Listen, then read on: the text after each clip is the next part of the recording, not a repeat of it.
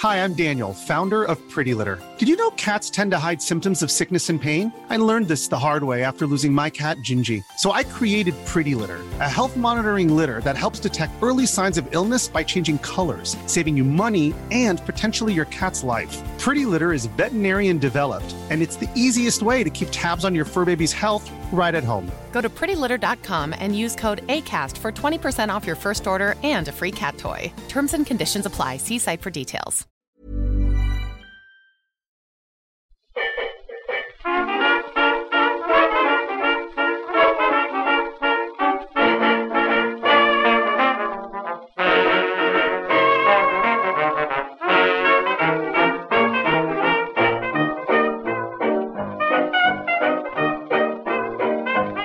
Buenas, amigas y amigos, bienvenidas y bienvenidos una semana más al podcast Reload, programa sobre videojuegos que hacemos desde anightgames.com.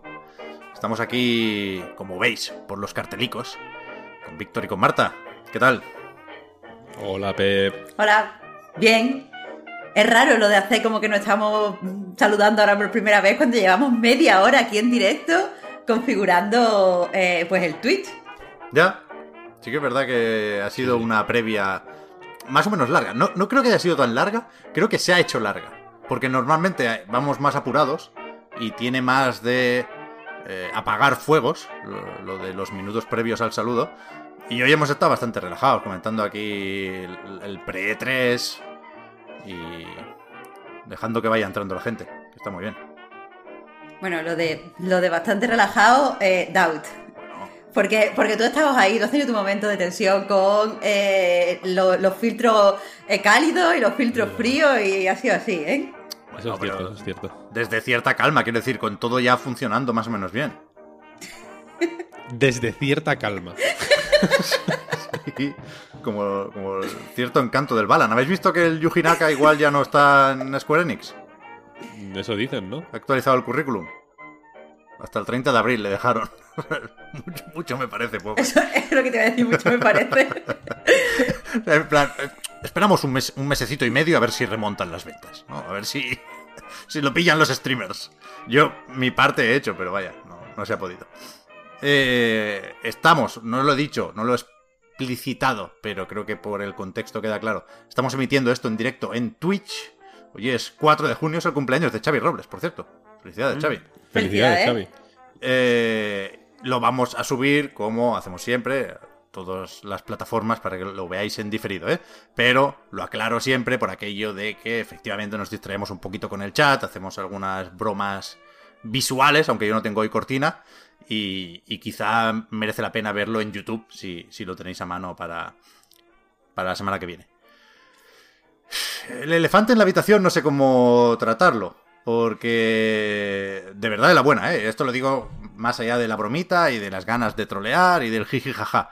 Yo venía hoy con muchas ganas de hablar de la nueva Switch, pero solo, digamos, de, traer información que se hubiera anunciado oficialmente en las horas previas. Y en cambio vengo con muy pocas ganas de especular sobre la Switch Pro, ¿no?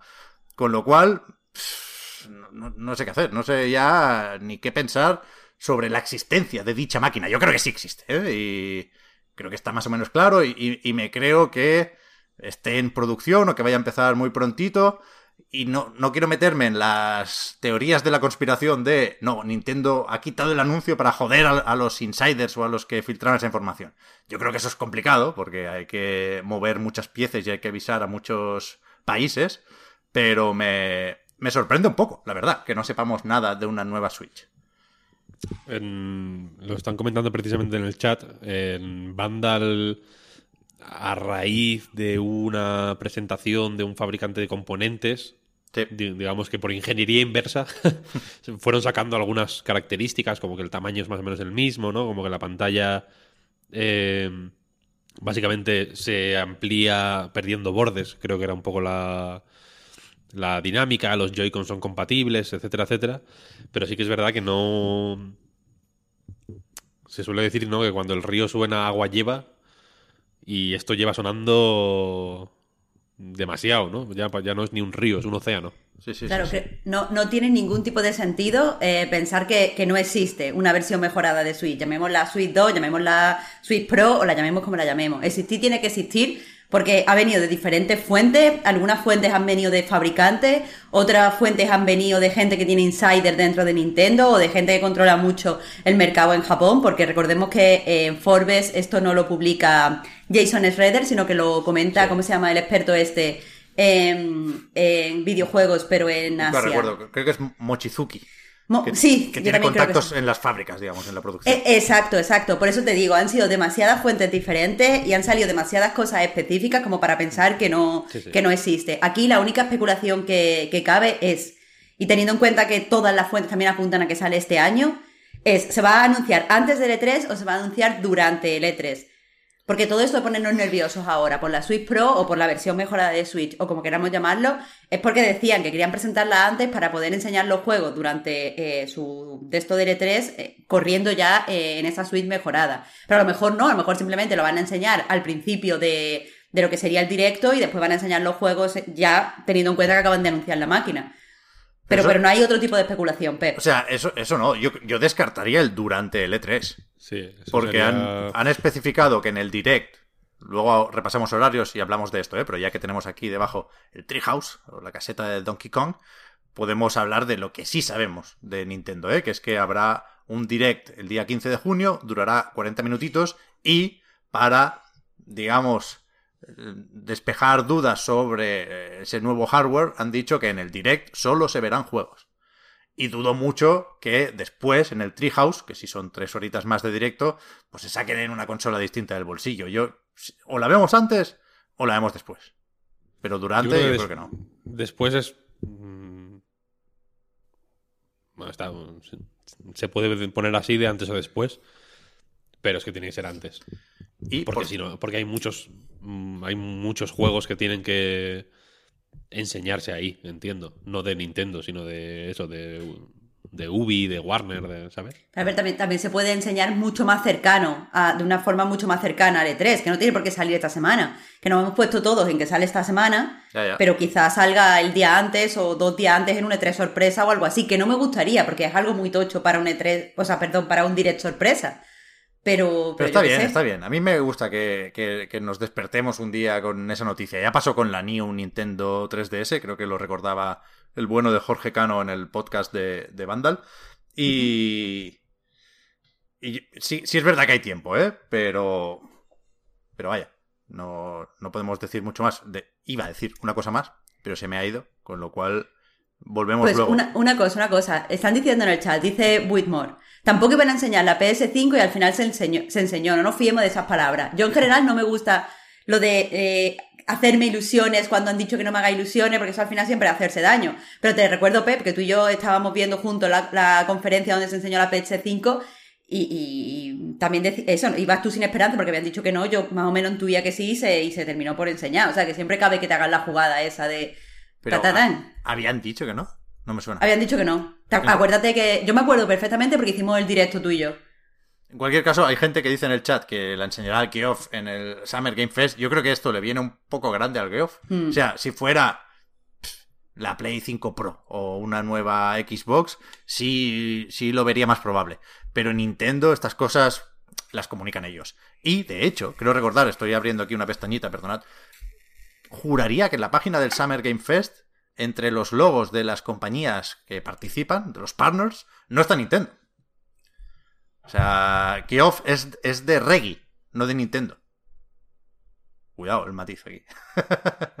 Con lo cual yo no, yo no la espero en el Summer Game Fest. Eso no quiere decir que no se puede anunciar el 9 de junio, yo qué sé, pero ya lo veremos. He dicho que no, no tenía ganas de hablar de esto, porque hay, hay otras muchas cosas, ¿eh? Y, y será por presentaciones, y será por compañías, y, y será por temas que tratar hoy. Para aprovechar el cartelico este sí más general. Algo que os haya interesado especialmente o que consideréis relevante de lo que ha salido esta semana antes de pasar a la entrevista con Herman Hulst. Mm, no sabré qué decirte. Ese ha sido como el gran temazo, ¿no? De la, de la semana, en realidad. Yo creo que sí, ¿no? Mm. Pues si os parece bien, mira, espérate, ¿dónde está? Sería este. Patapam. He puesto aquí solo God of War. No hablan de Ragnarok. Con lo cual tampoco he puesto aquí Ragnarok. Pero vale con, Gran Turismo 7, ¿eh? evidentemente. Pero a ver, no, no han dicho de, lo de Ragnarok, pero sí han confirmado que no se llama Ragnarok. Yo creo que han confirmado que el nombre no es oficial. Puede ser otro nombre o puede hacerse oficial ese el mes que viene o el otro. Pero, pero es verdad, no, no, no tenemos muchas razones para llamarlo Ragnarok, más allá de las reglas básicas de la comunicación, que ya nos entendemos, ¿eh? Pero esta semana aparecía en el blog oficial de PlayStation una entrevista con Herman Hulst, jefazo de PlayStation Studios, en la que decía, entre otras cosas, que ya estaban dichas de antes, ¿eh? repetía aquello de 25 proyectos en desarrollo, la mitad más o menos nuevas IPs, ya, ya lo sabíamos, presentó en sociedad el Team Asobi, que creo que es algo que se puede comentar también después, pero lo gordo tenía que ver con God of War y con Gran Turismo 7, porque ambos resultan ser intergeneracionales también, es decir, además de la versión que conocíamos de PlayStation 5, habrá otra versión de PlayStation 4, y eh, Kratos se va a 2022. Muchos lo suponíamos, pero ahora es oficial. Entonces, para empezar, ¿qué os sorprende más de estas tres noticias? Porque Gran Turismo 7 ya venía retrasado de, de antes, ¿eh? de mucho antes, de febrero. ¿Os sorprende más que God of War sea intergeneracional, que Gran Turismo 7 sea intergeneracional o que God of War se retrase? Pues si te soy sincera, es que no me sorprende nada. Ya, ya, dentro de, esa escala tibia de sorpresa, ¿eh? A ver, de las tres cosas, y en la escala, en la escala tibia, supongo que lo que más me sorprende es que sea intergeneracional God of War. Sí. Pero. Porque yo, daba por hecho el retraso. O sea, yo, yo pensaba que no se había dicho, pero de hecho ayer me puse el, el preguntita donde nos preguntaban precisamente si se iba a retrasar God of War. Los tres dijimos que se retrasaba, menos Víctor al final, pero ya estaba troleando mm, por hacerse el puñetero. Entonces creo que eso, por sorpresa, no ha pillado. Pero, pero eso, el que sea intergeneracional, mm, o sea, no, me, no me sorprende. Pero sí creo que eh, lo han hecho, mm, o sea, lo, han, han, tardado en anunciarlo porque saben que a parte de su comunidad no les iba a hacer gracia tal y como ha pasado. Entonces, eh, sí que me, a lo mejor me llama la atención el que hayan preferido guardárselo en vez de decirlo desde el principio y que la gente se fuera acostumbrando ya ha llegado a este punto. No sé si me explico bien. Sí. A mí me sorprende lo de Gran Turismo. La verdad. Sí. También. Sí, el God of War lo daba por hecho. O sea, lo sospechaba y lo. creo que no había otra alternativa desde el momento en el que GQ, creo que era, le preguntaba a Jim Ryan: Oye, el God of War sale solo para Play 5 y él decía, no te lo puedo decir. Hmm. Jimbo, no me jodas, ya me lo has dicho. Entonces, eh, a partir de aquí, yo sí esperaba que Gran Turismo 7 fuera solo de Play 5. Y creo que e, e, es fácil pensar en, en lo que decían, creo que desde Video Games Chronicles, que es la última decisión que tomó Sony. Es decir, que God of War como Horizon Forbidden West como Miles Morales era intergeneracional desde su concepción, ¿no? Y, y con Gran Turismo 7 yo creo que sí ha habido cambio de planes. Porque lo retrasaron muy pronto y para mucho después de lo previsto. Es decir, recordemos que Gran Turismo 7 eh, enseñó gameplay en ese evento del Future of Gaming de junio de 2020, el que sirvió para presentar PlayStation 5, como comentaba Marta hace un momento, y, parecía, no voy a decir más o menos terminado, porque ya sabemos que a Polyphony le, cuesta rematar eh, los juegos, pero tenía que salir más o menos pronto, más o menos pronto. Y se retrasó, pero, pero bueno, de un año para otro prácticamente, se anunció en febrero el retraso. Con lo cual yo creo que ese retraso incluía, además de, por supuesto, imprevistos relacionados con la pandemia, el, bueno, vamos a hacer también la versión de Play 4. Yo creo que esa decisión es más reciente que la de God of War, que, estaba planificado así desde el principio. Pero eh, bueno. pero, entonces, Pep, eh, que te compro todo lo que has dicho, pero ¿a qué se debería entonces este cambio de, planes tan repentino? Te quiero decir. Vale, ese es el tema. Claro, porque en ese momento eh, no pueden ser las ventas de PS5, no pueden ser eh, pues esta escasez que hay en tiendas, porque yo que sé, para el 2022 no podemos saber mucho cómo va a estar. ¿Tú a qué crees que se debe? Yo tengo que pensar que sí es lo del stock y los semiconductores, aunque es verdad que, se le puede preguntar a Sony qué, qué, esperabas, ¿no? Porque sabemos que en el tiempo que lleva a la venta es la consola PlayStation más vendida de la historia, estará cerca de los ¿Qué? ¿Vamos a poner 9 millones? Vamos a poner 10 para redondear, ¿no? 7,8 creo que, creo que era la última cifra y desde entonces han ido llegando unas cuantas más a las tiendas, ¿eh? eh las previsiones internas podían ser más altas, pero tampoco creo que debieran serlo muchísimo más. Desde luego, el, salto eh, en otras generaciones, de Play 2 a Play 3 o de Play 3 a Play 4, me gusta la de Play 2 a Play 3 porque también se dejó atrás, entre comillas, una base de usuarios inmensa. PlayStation 2 vendió que cerca de 150 millones de consolas. Ya ves. entonces, ¿cuál, ¿cuál era el plan? ¿Qué, ¿Qué, ha cambiado? No. Me cuesta entenderlo, la verdad. Y aquí creo que hay que hacer dos valoraciones, ¿no? O, dos debates más o menos paralelos. Primero, a favor o en contra, ¿no? De, de la intergeneracionalidad. Está, por un lado, el argumento de lo puede jugar más gente. Guay, parece eh, imbatible ese argumento, pero está también el argumento comprensible, no sé si más egoísta, no sé si más realista, de, bueno, se está seguramente limitando el potencial de estos juegos, porque eh, podemos recordar esa charla que se montó el Cerny con el teatrillo, hablando del SSD y los pasillos y otras muchas cosas. ¿eh? La CPU tiene que ver con la inteligencia artificial. Evidentemente, el potencial y el tipo de juegos que se hacen para una generación es distinta a los juegos que se hacen para otra, ¿no? Para la anterior o para las dos. Creo que no. Creo que, que, ese. Perdona, Víctor. El debate tiene que ir por ahí más que por los gráficos, porque con Horizon Forbidden West estábamos más que satisfechos, creo yo, la semana pasada.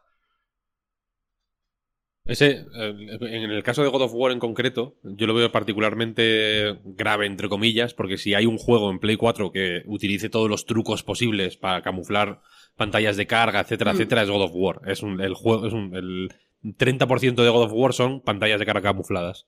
Sí, Magistralmente, por, eso me, sorprende tanto que, hayan decidido hacerlo intergeneracional. pero es una cosa que se comentó joder, en los, en los primeros análisis incluso del juego no hizo falta que viniera Mark Brown o, ¿no? o, Digital Foundry o quien sea para eh, comentarlo, ya se hablaba de eso. Es un juego magistral, insisto, y que hace que esas pantallas de carga camufladas, entre comillas, sean tan eh, gustosas y tan fantásticas como el resto del juego. Pero el, ahí está la cuestión, ¿no? Si, ese trámite que entiendo que es una cosa, que es un mal necesario, entre comillas, estas pantallas de carga camuflada, insisto, eh, Play 5 podría ayudar a retirarlas, ¿no? O a replantearlas o hacer como lo que se supone que hace el Ratchet, ¿no? Eh, pues imagino que esto, pues evidentemente, estaba pensado desde el principio, ¿no? Y que God of War, si, si... Porque quiero decir, evidentemente, GT6 es 7, eh, perdón, es más fácil de meter ahí, ¿no? Porque, bueno, en vez de tardar 1,2 eh, segundos en cargar la carrera, pues tardará 45. Ya está, ¿no? Pero las, las cosas que atañen al, ¿no? a estas, estos eh, pasillos, esas transiciones que, que ocultan cargas, eso no se puede. Eso no, no se puede quitar en Play 5 y poner en Play 4, quiero decir. ¿Sabéis? O sea, si hay un pasillo, si hay el típico momento de meterte ahí por una pared, em, ¿sabes? Em, o por un huequito estrecho para camuflar una carga, eso es el juego. No es un menú que puedas eh, abreviar o lo que sea, ¿sabes? Entonces, entonces, claramente, la decisión de hacer God of War intergeneracional mm, tiene que haber venido desde el principio. Y. Y no sé. Y, me, y me jode un poco, ¿no? Porque el a título personal, quiero decir, el rollo de, tener un faro, ¿no? De, vale, este es el juego que... el, primer hito, ¿no? En la, en la historia de, de una... O sea, en, esta generación. Iba a ser God of War, entiendo. Porque Horizon ya se sabía que iba a ser para Play 4 también, etcétera, etcétera. Y perderlo, pues bueno, es un... Eh, tengo un asidero menos. Mm, a mí me mola. eh, Hay un, hay un conflicto en mi interior entre el, efectivamente, que todo el mundo disfrute de los juegos, me parece perfecto, quiero decir. No quiero eh, ir de elitista de si no tienes una Play 5 te jodes. Guay que se pueda jugar en Play 4. eh, pero al mismo tiempo, pues bueno, también me gusta ver el, el software único, ¿no? Que, que sirva de un poco de de, de, joder, de, de punta de lanza de, de una máquina, ¿no? Me jode, me jode, me jode no verlo en Xbox, por ejemplo, que siempre tiene pues esa, ese lastre un poco de la One, que todo el mundo considera un lastre ahora, así que no me toquéis los cojones. Y ahora cuando lo hace Sony es como, ay, ay, qué buenos, ¿no? Que el, el Gran Turismo 7 se va a poder jugar en la Play 4. Pues a ver, vamos a pensar con seriedad, ¿no? Hay, Sí, que, sí. Hay, que, hay que tener todo en cuenta. Y ya digo que, que igual que me, que me jode no tener ese mm, gran software súper potente para demostrar ciertas cosas de una consola imposibles en la anterior, que no tiene ni que ser un, buen juego, ¿eh? quiero decir. Yo estoy prácticamente seguro de que el God of War nuevo va a ser un buen juego, pero a mí con una, un mojoncillo tipo de order me, me- me sobra y me basta. Sí, a Pues ver. me- pues es un poco es un poco chungo, ¿no? Es un sobre ni que sea porque es un cambio de paradigma Sí, sí. con lo que ha sido toda la vida. Eso es. Yo, yo antes he dicho que eh, esperar el salto generacional más o menos pronto podía ser realista y la gente me ha corregido en el chat y me ha dicho es elitista. Estaba buscando una palabra mejor, no me gusta ni realista ni elitista, ¿eh? Yo lo planteaba en, relación a lo que sería esperable porque es lo que vimos en otras generaciones. O sea, cuando se pasó de Play 3 a Play 4, del Infamous Second Son y, y el Bloodborne más o menos pronto y en cuanto se pudo se dio ese salto, ¿no? Había remasterizaciones a falta de pan, pero creo que no es lo mismo remasterizar juegos que lanzar juegos nuevos intergeneracionales, ¿eh? Y evidentemente la situación puede ser distinta, las exigencias de los usuarios o, las expectativas de los usuarios incluso también. Eh, hay retrocompatibilidad en, esta generación de PlayStation.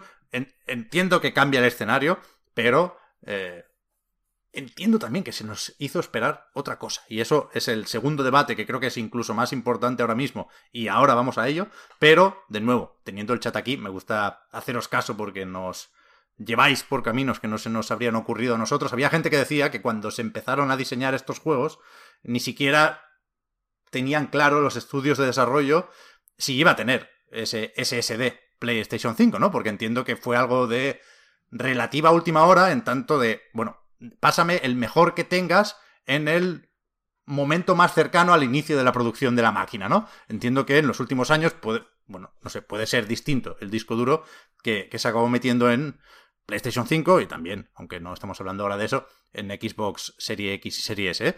Pero yo creo que el, que el problema es God of War.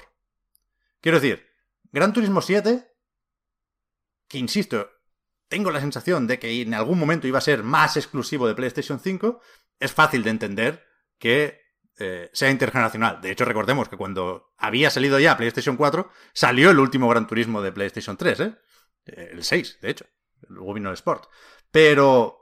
Pero Kratos tiene algo de, rotundo y de contundente, ¿no? Y, el primer proyecto de Sony Santa Mónica para nueva generación, creo yo, debería haber sido. Aquí estoy yo y así son los juegos ahora, en la nueva generación. Que es lo que, por supuesto, esperamos de Naughty Dog, ¿no? Si, si lo próximo de Naughty Dog es intergeneracional, no se recibe igual que si lo próximo de Media Molecule por, por poner un ejemplo de estudio que no apuesta tan decididamente por lo espectacular en, en lo técnico, pues se recibe diferente. Entonces, eh, es que la solución del Morales parecía muy guay, ¿no? Hacer como interludios intergeneracionales y después, ¡pum! Lo next gen. A ver, yo es que creo que el problema aquí, o sea, en, mi opinión, por decirlo rápidamente, no hay debate. No, no hay un debate real. Porque este debate parte de que la gente que busca eh, intergeneracionalidad, o sea, juegos intergeneracionales y no cambiar, eh, esto de juegos intergeneracionales viene un poco por no cambiar todavía la consola, es la misma gente que busca eh, tener todo a la máxima tecnología. Quiero decir, a mí, yo, a mí me encantó God of War el primero. Me gustó muchísimo. Pero por ahora no me voy a comprar una Play 5. Si hubiera salido eh, el anuncio de God of War, que era exclusivamente para Play 5, yo creo que el tipo de jugador que yo soy no nos importa decir, bueno, pues ya lo jugaremos en un año o dos años cuando yo quiera que, que o sea, cuando llegue eh, la PS5 a mi casa. Eh, porque hay gente de verdad como a mí que no nos importa, no nos importa la vertiente más tecnológica o más de industria de los videojuegos. perdona, Marta, que ya veremos si aquí hay parche para actualizar o para saltar de generación, pero la gente, hasta donde nos permiten interpretar los datos que tenemos, la gente con el Morales, por ejemplo, se está esperando. O sea, el Morales está vendiendo más en Play 5 que en Play 4 porque se vende junto a la Play 5, la compres cuando la compres. Es decir, cada vez que hay nuevo stock de PlayStation 5 suben las ventas del Morales. En Reino Unido, la semana pasada, igual fue el, número uno, el más vendido. Por encima de Biomutant, creo que era. Si no el primero, el segundo. Pero con God of War pasaría esto. Son juegos que se venden durante todo el ciclo de la consola, con lo cual el parque inicial tampoco es tan importante. Exacto, eso es exactamente lo que quería decir. Eso es exactamente lo que quería decir. Entonces, a mí me parece que aquí el error está en, eh, la propia estrategia de Sony de no darse cuenta que no solo hay un tipo de jugadores y no tiene que contentar a todo el mundo. Si evidentemente cuando hay un salto de generación, los primeros que dan el salto de generación, pues son la gente como tú, Pep, que os encanta eh, pues estar a la última en la, versión más tecnológica, tener la mejor máquina y tener los mejores graficotes, pues deberían centrarse en la gente que va a impulsar ese cambio de generación. Porque el resto de jugadores, como yo, ya llegaremos, tarde o temprano ya llegaremos. Entonces, eh, creo que es eso, que, no es un debate real, no, no creo que sea un debate que afecte de verdad a la gente que está en sus casas jugando. Creo que esto es, de verdad, un error de estrategia. Yo también lo pienso, yo también lo pienso. Y la estrategia pasa también por seleccionar qué juegos son exclusivos de Play 5. ¿eh? Ahí está Demon Souls, eh, la semana que viene, que narices, tenemos Ratchet Clank, una dimensión aparte. No sabemos si esos entraban en una PlayStation 4 y se tomó la decisión de no, estos sí que son exclusivos porque algún exclusivo tenemos que meter. Porque, insisto, y este creo que es el debate en el que sí hay polémica, creo que se dio a entender esto. Creo que con la charla de Cerny, con las declaraciones de Jim Ryan de creemos en las generaciones, hay que ofrecer cosas nuevas a la comunidad, que si se lee textualmente, ya lo sé, se puede interpretar como que no, la nueva experiencia es el DualSense. Bueno, a lo mejor la nueva experiencia son mis cojones también, pero claramente estaban apuntando en una dirección que no es esta. Y claramente nos lo ponen fácil, aunque no nos guste, para hacer las comparativas, porque como decías, Víctor, Creo que en este caso fue Matt Booty quien dijo, eh, durante dos años, los juegos que salgan en Serie X y Serie S van a salir también en One, y nos pusimos de culo, porque las expectativas que teníamos muchos con el cambio de generación eran otras. Entonces, Sony claramente respondió a esas declaraciones y recogió el malestar de parte de la comunidad y dijo, no, nosotros sí que vamos a hacer cosas nuevas. Antes con las exclusividades no he mencionado el Astros Playroom, que es seguramente el mejor, a tope con el Team Asobi. Y y, aquí es donde se puede discutir de forma más o menos acalorada, porque yo no me siento estafado, porque me compré PlayStation 5 por una serie de cosas. Para empezar, porque no, nunca me planteé no tenerla, ¿no? No, no, no tenía una alternativa, no tenía opción. Pero, pero me está dando lo que yo esperaba de la consola. Y creo que hace años que debimos aprender la lección de no hay que comprarse una consola por un único juego hasta que no sale ese juego, ¿no? Lo hemos aprendido con The Last Guardian, con eh, Scalebound, con Metroid Prime 4, hay para todos aquí, ¿eh? Pero no me siento estafado, decido, pero, pero sí me siento engañado. O sea, el Gran Turismo 7 tenía cartelico de exclusivo de PlayStation 5. Ya no hablo de esconder la, verdad de forma más o menos maquiavélica, que ya me parece mal de cojones, ¿eh? Con, con... Se intentaron vender PlayStation 5 con God of War, sobre todo, pero también, si me apuras, con Horizon Forbidden West, que no se dijo desde el principio lo intergeneracional. Claramente, la versión de Play 4 se esconde todo lo que se puede. Y eso a mí me parece muy parecido a engañar. Y con Gran Turismo 7, por mucho que sea un cambio de planes, también tiene algo de engaño. O sea, cuando lo edite, voy a poner aquí el tráiler, que me lo bajé ayer, por si lo cambian, de PlayStation 5 Exclusive, cuando salen los cochecicos ahí. Y yo creo que es moderadamente escandaloso esto.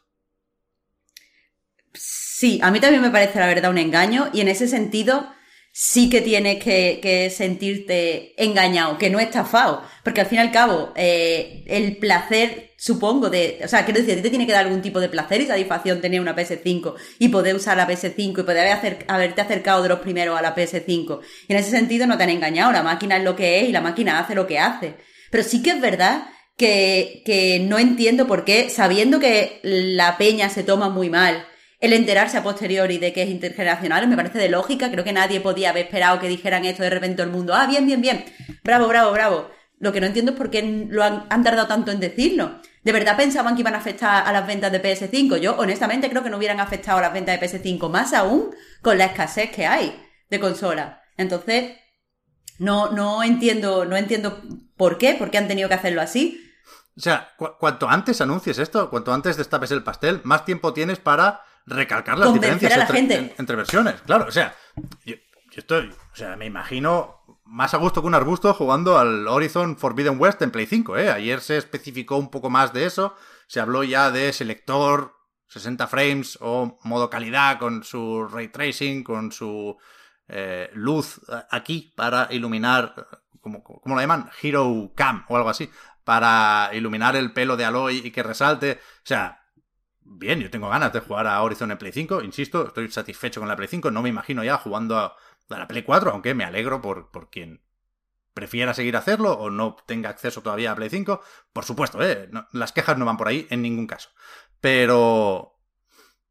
Pero no sé. Es que... No, no sé, para empezar, no sé qué ganan con esta entrevista antes del E3 y después del State of Play del Horizon.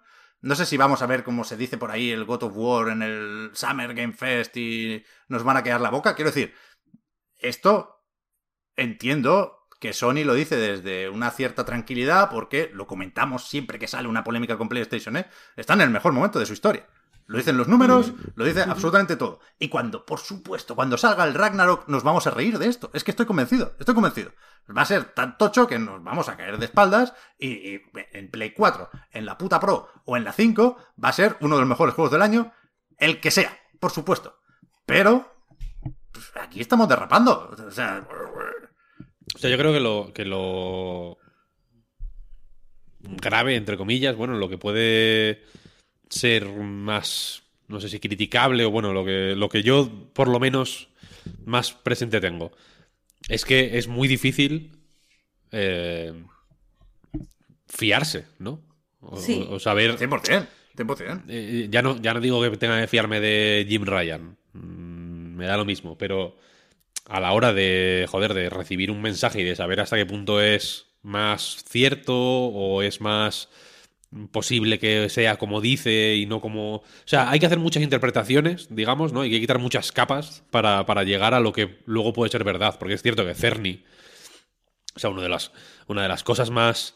eh, prometedoras y más seductoras de Play 5 cuando lo presentó Cerny fue precisamente que, que muchas de las cosas que contaba, eh, joder, pues no se, no se podían hacer antes, ¿no? Eran cosas imposibles en PlayStation 4. Y llevamos un montón de juegos ya. Insisto que hasta el Ratchet probablemente no veamos nada que no se, que se pueda. que no sea factible en Play 4 hasta 2023, quizá, ¿eh? y, lo- y, y, se habla mucho, ¿no? De, oh, no, este que. Pero bueno, tal, no se han engañado. Si ya hay exclusivos en Play 5, ¿no? Está el Demon Souls, el Ratchet, el Returnal. Returnal, lo adoro, tengo una camiseta. Me encanta. Me La hostia, encanta. Returnal, vaya. Es la hostia el Returnal.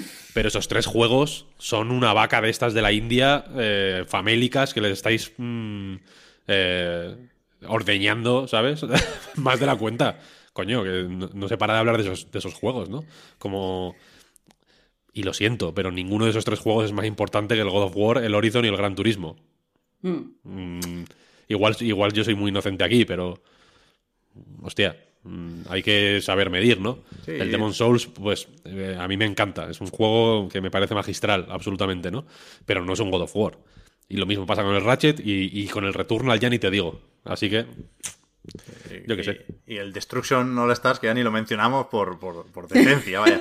Pero, Por lo que sea. Es verdad. Cállate. claro, es que aquí, aquí se juntan varias cosas, ¿eh? Y, y- y aunque fuera muy esperable, yo creo que el, el retraso de God of War también afecta la forma en la que interpretamos esto. Porque al, al final nos están diciendo dos juegos que esperábamos para 2021. Con lo cual, teníamos el año de transición, ¿no? Todo lo que entre en 2021 intergeneracional, perfecto, no, no, no, no te rayes. Porque estamos con la pandemia y hay que ser comprensivos, faltaría más. Pero el hecho de que estos juegos se vayan a 2022, y lo más probable es que los dos no salgan en el primer trimestre, por entendernos, ¿no? Eh, eh, es más o menos, no, no voy a decir que complicado ni que duro, no me voy a poner dramático aquí ni muchísimo menos, pero, pero sí es algo distinto el, el, tener ya colocados dos juegos para, o algún juego para mitades de 2022 que siga siendo intergeneracional. También es verdad que, cuidado, no sabemos cuánto va a durar esta generación, ¿eh? Porque alguien decía ayer, claro, es que aquí el problema es que quizá ya no nos da tiempo de ver un God of War de esta generación, ¿no? Nativo de PlayStation 5, porque los desarrollos son muy largos, si esto lo sacan en 2022, empiezan ahora, igual, el, el, God of War de después del Ragnarok es ya intergeneracional, Play 5, Play 6, y estamos en las mismas, ¿sabes? Pero yo creo que sí va a ser larga esta generación, porque creo que sí son consolas más preparadas, sobre todo por la CPU, para aguantar lo que haga falta y no nos va a pillar una transición de resolución, ¿no? No, no. No necesitamos una Pro o una XX para mover los juegos a 8K. Yo creo que se puede alargar y que todos los grandes estudios de desarrollo tendrán tiempo para hacer ese juego de la generación actual. Quiero decir, Microsoft, aunque fue más de cara en ese sentido o no, porque a mí me sigue obsesionando el, el, el, cruce total, que Sony empezó aquí y acaba aquí, y Microsoft empezó, a ver, ¿dónde lo pongo? Aquí, y está por ver si acaba aquí, porque quizá Halo es el único intergeneracional, ¿no? Parece que Fable, Forza y demás llegarán lo bastante tarde como para salirse de esos dos años y olvidarse de la One, pero bueno, ese es otro tema. Pero, pero con Halo vamos a tener el mismo debate. Quiero decir, se retrasó por los gráficos y los gráficos hay que entenderlos en el contexto de este juego sale para One. Con lo cual, es, es la mierda de siempre. Si las cosas se explican, las entendemos. Pero si uh -huh. se ocultan, nos ponemos de culo. Con toda la razón del mundo. Con toda la razón del mundo. Es irresponsable hacer otra cosa. Y sí, sí es que es eso. Es, es, lo que os decía, que, que no es tanto que haya un debate como que hay una mala comunicación y una estrategia que piensa a los jugadores de una forma monolítica. Pero en realidad aquí, como pasado, no ha pasado nada. Al final, eh, yo lo que veo es que, como habíais dicho antes, más gente va a, ser, va a poder jugar y acceder a los juegos y eso a mí me gusta porque va a haber más conversaciones a su alrededor y la gente que ha optado por, por hacer ya el salto de generación, yo creo que aunque sea intergeneracional lo va a disfrutar igual, porque al final cuando juegas y es un juegarro, no te importa. A lo mejor a ti sí estás pensando, y yo, ¿pero va por qué? ¿Pero por qué? No, no, sí, yo... Eso es, una, eso es una forma de pensar, me, me, gusta, me gusta tu optimismo, Marta, pero lo de que va a haber más conversaciones a su alrededor, mmm, van a llamar gorda a Aloy y van a decir que Kratos, mmm, yo, que, yo que sé, ¿no? Y, o que es, está afeminado, no sé qué, es decir, las conversaciones, vaya conversaciones, vaya alrededor, alrededor de esos juegos. Bueno, pero nosotros, nosotros la vamos a tener. Eso sí, eso sí. ¿Ya está? Eso, eso sí. Sí, sí. Si yo me pongo antes de ir a dormir cada día, ¿eh? el gameplay del Horizon. Que Kratos, dice, Nico 117 dice que Kratos es sensible. ¿Dónde está el, el, macho alfa, no? No sé, no sé qué va a decir, la verdad. Creo, o sea, creo que ahora cabe preguntarse, bueno, ya está, bueno, Germen, ya... Ah, no, hay una cosa más. Lo de Bent Studios, que se dejó ah, caer sí. también por ahí, mm. que están trabajando en una nueva IP que aprovechará o utilizará los sistemas de mundo abierto de Days Gone. Eso, eso me gustó. Me Intentando gustó. contentar aquí a todo el mundo y mm. no sé si dándole la razón a Jason Schreier o si eso es lo de menos o si no toca, pero desde luego se confirma que no están trabajando en la secuela de Days Gone, quizás sí en algo que se pueda llegar a vender como secuela espiritual, ¿no? Por eso del mundo abierto.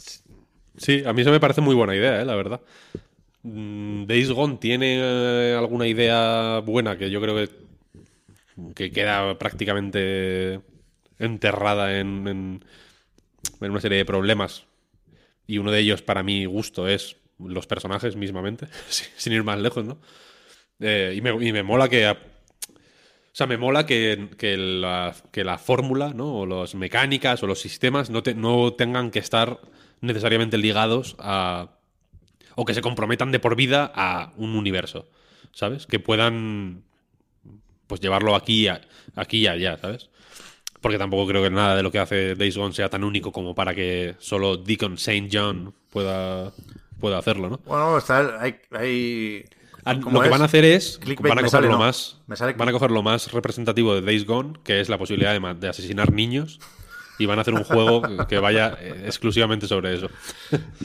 clickbait, no, cliffhanger, perdón, que no me salía la palabra. Acaba con cliffhanger, Days Gone. Hmm. Pero bueno, también acaba con cliffhanger Vanquish. Bienvenidos, bienvenidos al club. Sí, y de, de OA, mi serie favorita. Esa se canceló también. Se canceló, sí, hijo, sí. Hostia. Y eso, lo del Team Asobi lo hemos dicho por encima, pero, pero ya se había comentado también con motivo del cierre o reestructuración del Japan Studio, se independizan en cierto modo los responsables de Astrobot o de Astros Playroom y de Rescue Mission para PlayStation VR para hacer, o sea, se, se quedan, no sé si en esa franquicia, yo apostaría que sí, porque tienen el robotico puesto en, en la O del nombre en el logo y tal, pero sí que hablan de juegos para todas las edades, ¿no? Va a ser la rama más simpaticota, más próxima a Nintendo, si seguimos con las comparaciones, de Sony. Y a falta de Japan Studio, creo que es una buena noticia que por lo menos esto se ya quede. ves. Ya ves. No, y aparte me parece que se han diferenciado lo suficiente con esto, porque quieras que no, y aunque me parece que, Sony ahora mismo está haciendo juegarro y me encantan y me gusta que haya juegos que específicamente vayan a un público adulto y a un público con cierto conocimiento, tanto de juegos como de lo que se está llevando a lo mejor más en el cine y tal, está bien que haya juegos para todo el mundo, porque, eh, y sobre todo que se hagan con el nivel de proyección que se van a hacer esto, porque en realidad en juegos para toda la familia hay una carencia. No juegos para niños, que a mí juegos para niños me parece algo diferente, sino juegos para todo el mundo, que no tengan violencia a lo mejor explícita o violencia directa o, y que no tengan que tener temas pesados. Hay veces que mola jugar simplemente por jugar, sin atormentarte. Así que ves. me parece una noticia increíble y, y que lo diferencia de absolutamente todo el resto de estudios de Sony. Estos se ponen con la nueva realidad virtual, con un juego de plataformas más o menos tradicional, con las dos cosas, o qué? Yo quiero verlos más en, en VR, ¿eh? Porque ahora estamos aquí muy obsesionados con lo intergeneracional, ¿no? Tener versiones para Play 5, para Play 4, pero en cuanto Sony corte el grifo de su anterior consola, va a tener que igualmente repartir cartas entre Play 5 y, y la realidad virtual de Play 5, ¿no? A ver cómo lo hacen eso. A mí, a mí me gustaría un Rescue Mission 2, vaya, por supuestísimo.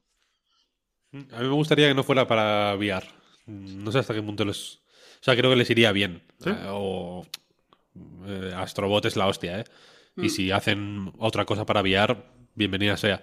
Pero creo que le iría bien un proyecto grande, ¿no? Para, fuera de VR para, para ganar prestigio. O sea, creo creo el, el- ¿cómo se llama? El Astros Playroom Astros Playroom. es ya un poco eso, ¿no? Pero creo que Sí. es difícil ganar mucho prestigio con una demo, entre comillas, que a mí me parece la, la hostia, ¿eh? increíble. Yo es de lo mejor que he jugado en Play 5, sin duda. Ojo, aquí Jim Wolf eh, dibuja o retrata un, un escenario de pesadilla, ¿eh? Intergeneracional para realidad virtual. Es decir, juegos de VR para PlayStation VR de Play 4 y lo que sea que tengamos en, en Play 5. Eso ya va a ser para verlo. Ahí alguien se va, se va a enfadar. Ahora que no tienen ya a Supermassive para encargarles estas, estos marrones, no, sé- no sé a quién se lo van a dar. Pero, pero por eso decía yo que no, que no me imagino haciendo otra franquicia que no sea la de Astrobot, porque tienes Mm. un tráiler o una demo eh, instalada en, en todas las PlayStation 5. ¿Y quién no va a querer más de eso?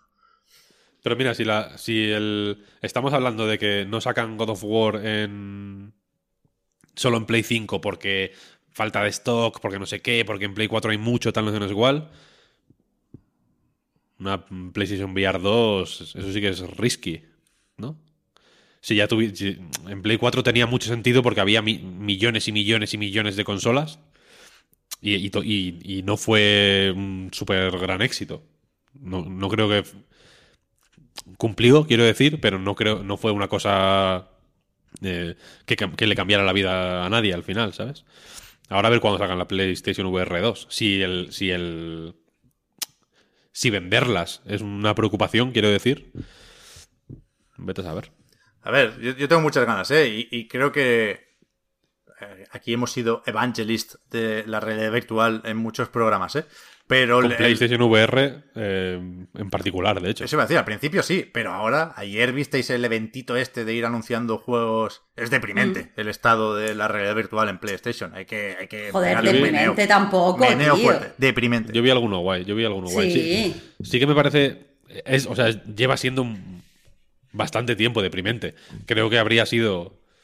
O que sería menos deprimente si lo hubiera petado como probablemente mereciera petarlo. No, ya no voy a decir, me da igual lo que esperaran ellos o no. ¿no? Yo sí que creo que podría eh, haber triunfado un poquito más. Creo que, lo- que- no, no se merecía el- un poco el ostracismo que, Sí, que- al, al que la condenaron. Claro, Pero sí que hubo, sí que hubo algún juego chulo.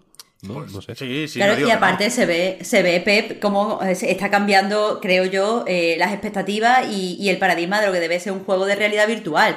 Yo esperaba un evento donde todos los juegos me parecieran iguales, porque todos los juegos fueran de disparos, deporte, acción, y sin embargo hubo mm, juegos de puzzle que parecen de verdad, porque muchas veces los juegos de puzzle en realidad virtual tienen un acercamiento que parece que es una demo, o que parece que es una chorradita para niño y ponérselo como, mira qué guay, coges cosas. Y yo aquí vi eh, puzzles que están diseñados como puzzles. No sé, Pep, yo no me pareció tan deprimente como se- tú dices, ¿eh? Se, No, pueden hacer, tampoco, a mí tampoco. se pueden hacer cosas muy guays con la realidad virtual, alejándonos de la experiencia prototípica de tocarlo todo y mirarlo al detalle. Pero sin querer ir de chulo, ¿eh? lo digo porque es mi opinión. Después de haber jugado a Half-Life Alyx, esto parece. eh, una- un- o sea, Oculus DK1. Vaya, no. Superadísimo, superadísimo. Sí, eh, obviamente. Si, si, si con las consolas ya nos pasa eso, que las consolas, que la Play 4 o la Xbox One la- las, mm, eh, las hacemos de menos porque nos parecen la puta Game Boy, con la VR, que es una tecnología que, que- que, ¿no? que pega un salto gigante cada, cada tres meses, imagínate. Sí. O sea, tendrían que sacar una PlayStation VR eh, cada dos semanas. Pero, Pa- pero pa de nuevo, de nuevo, Pep, eh, tú te estás fijando en la parte más visual y yo lo que pido es que haya experiencias diferentes, aunque se también. vean peor. Total, pero O sea, lo, lo que hace falta es un cacharro nuevo. Quiero decir que, que yo no digo esto para echar mierda a la red virtual, al contrario. Lo que pasa es que soy muy negativo y, y lo planteo al revés. Pero lo digo porque tengo muchas ganas de ver la realidad virtual en PlayStation 5. Y creo que le puede, Play- le puede venir muy bien a la consola y nos puede ayudar muchísimo a saltar de generación, que es lo que estábamos hablando, ¿no? Bueno, hay En cosas 4. intergeneracionales. Pues esto solo se puede hacer en PlayStation 5 porque esto solo se puede hacer en la realidad virtual de PlayStation 5. hmm. Ole, En Play 4 había un problema mm, cuando los juegos eran un poquito más ambiciosos de la cuenta, que era que tenías que poner tú mucho de tu parte para para no ver ciertas cosas, ¿no? Porque es el, el- ¿cómo se llama el de el Ro- Robinson, ¿no? Robinson de Journey, por ejemplo, por Sí. poner un ejemplo de los juegos así más tochetes que salieron para PlayStation VR.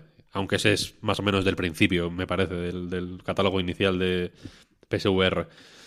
Hostia, pues era un juego que, que estaba guay y que, bueno, mm, hacía alguna cosilla interesante, no muchas. Mm, La mayoría de interacciones así inmersivas, entre comillas, eran un poco chorras, pero bueno.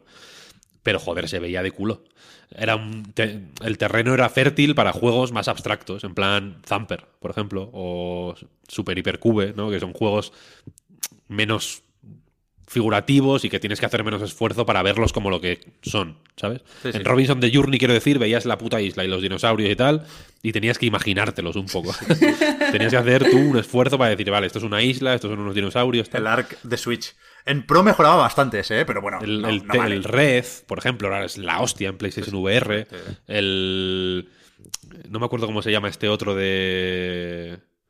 Eh, de Jeff Minter, joder. El Polybius se llama, como el juego este. el legendario juego maldito de, de arcades de los 80, ¿no? Este también molaba un montón. Sí, el el, Te- Tetris sí. molaba. Muy buenos juegos para VR, vaya.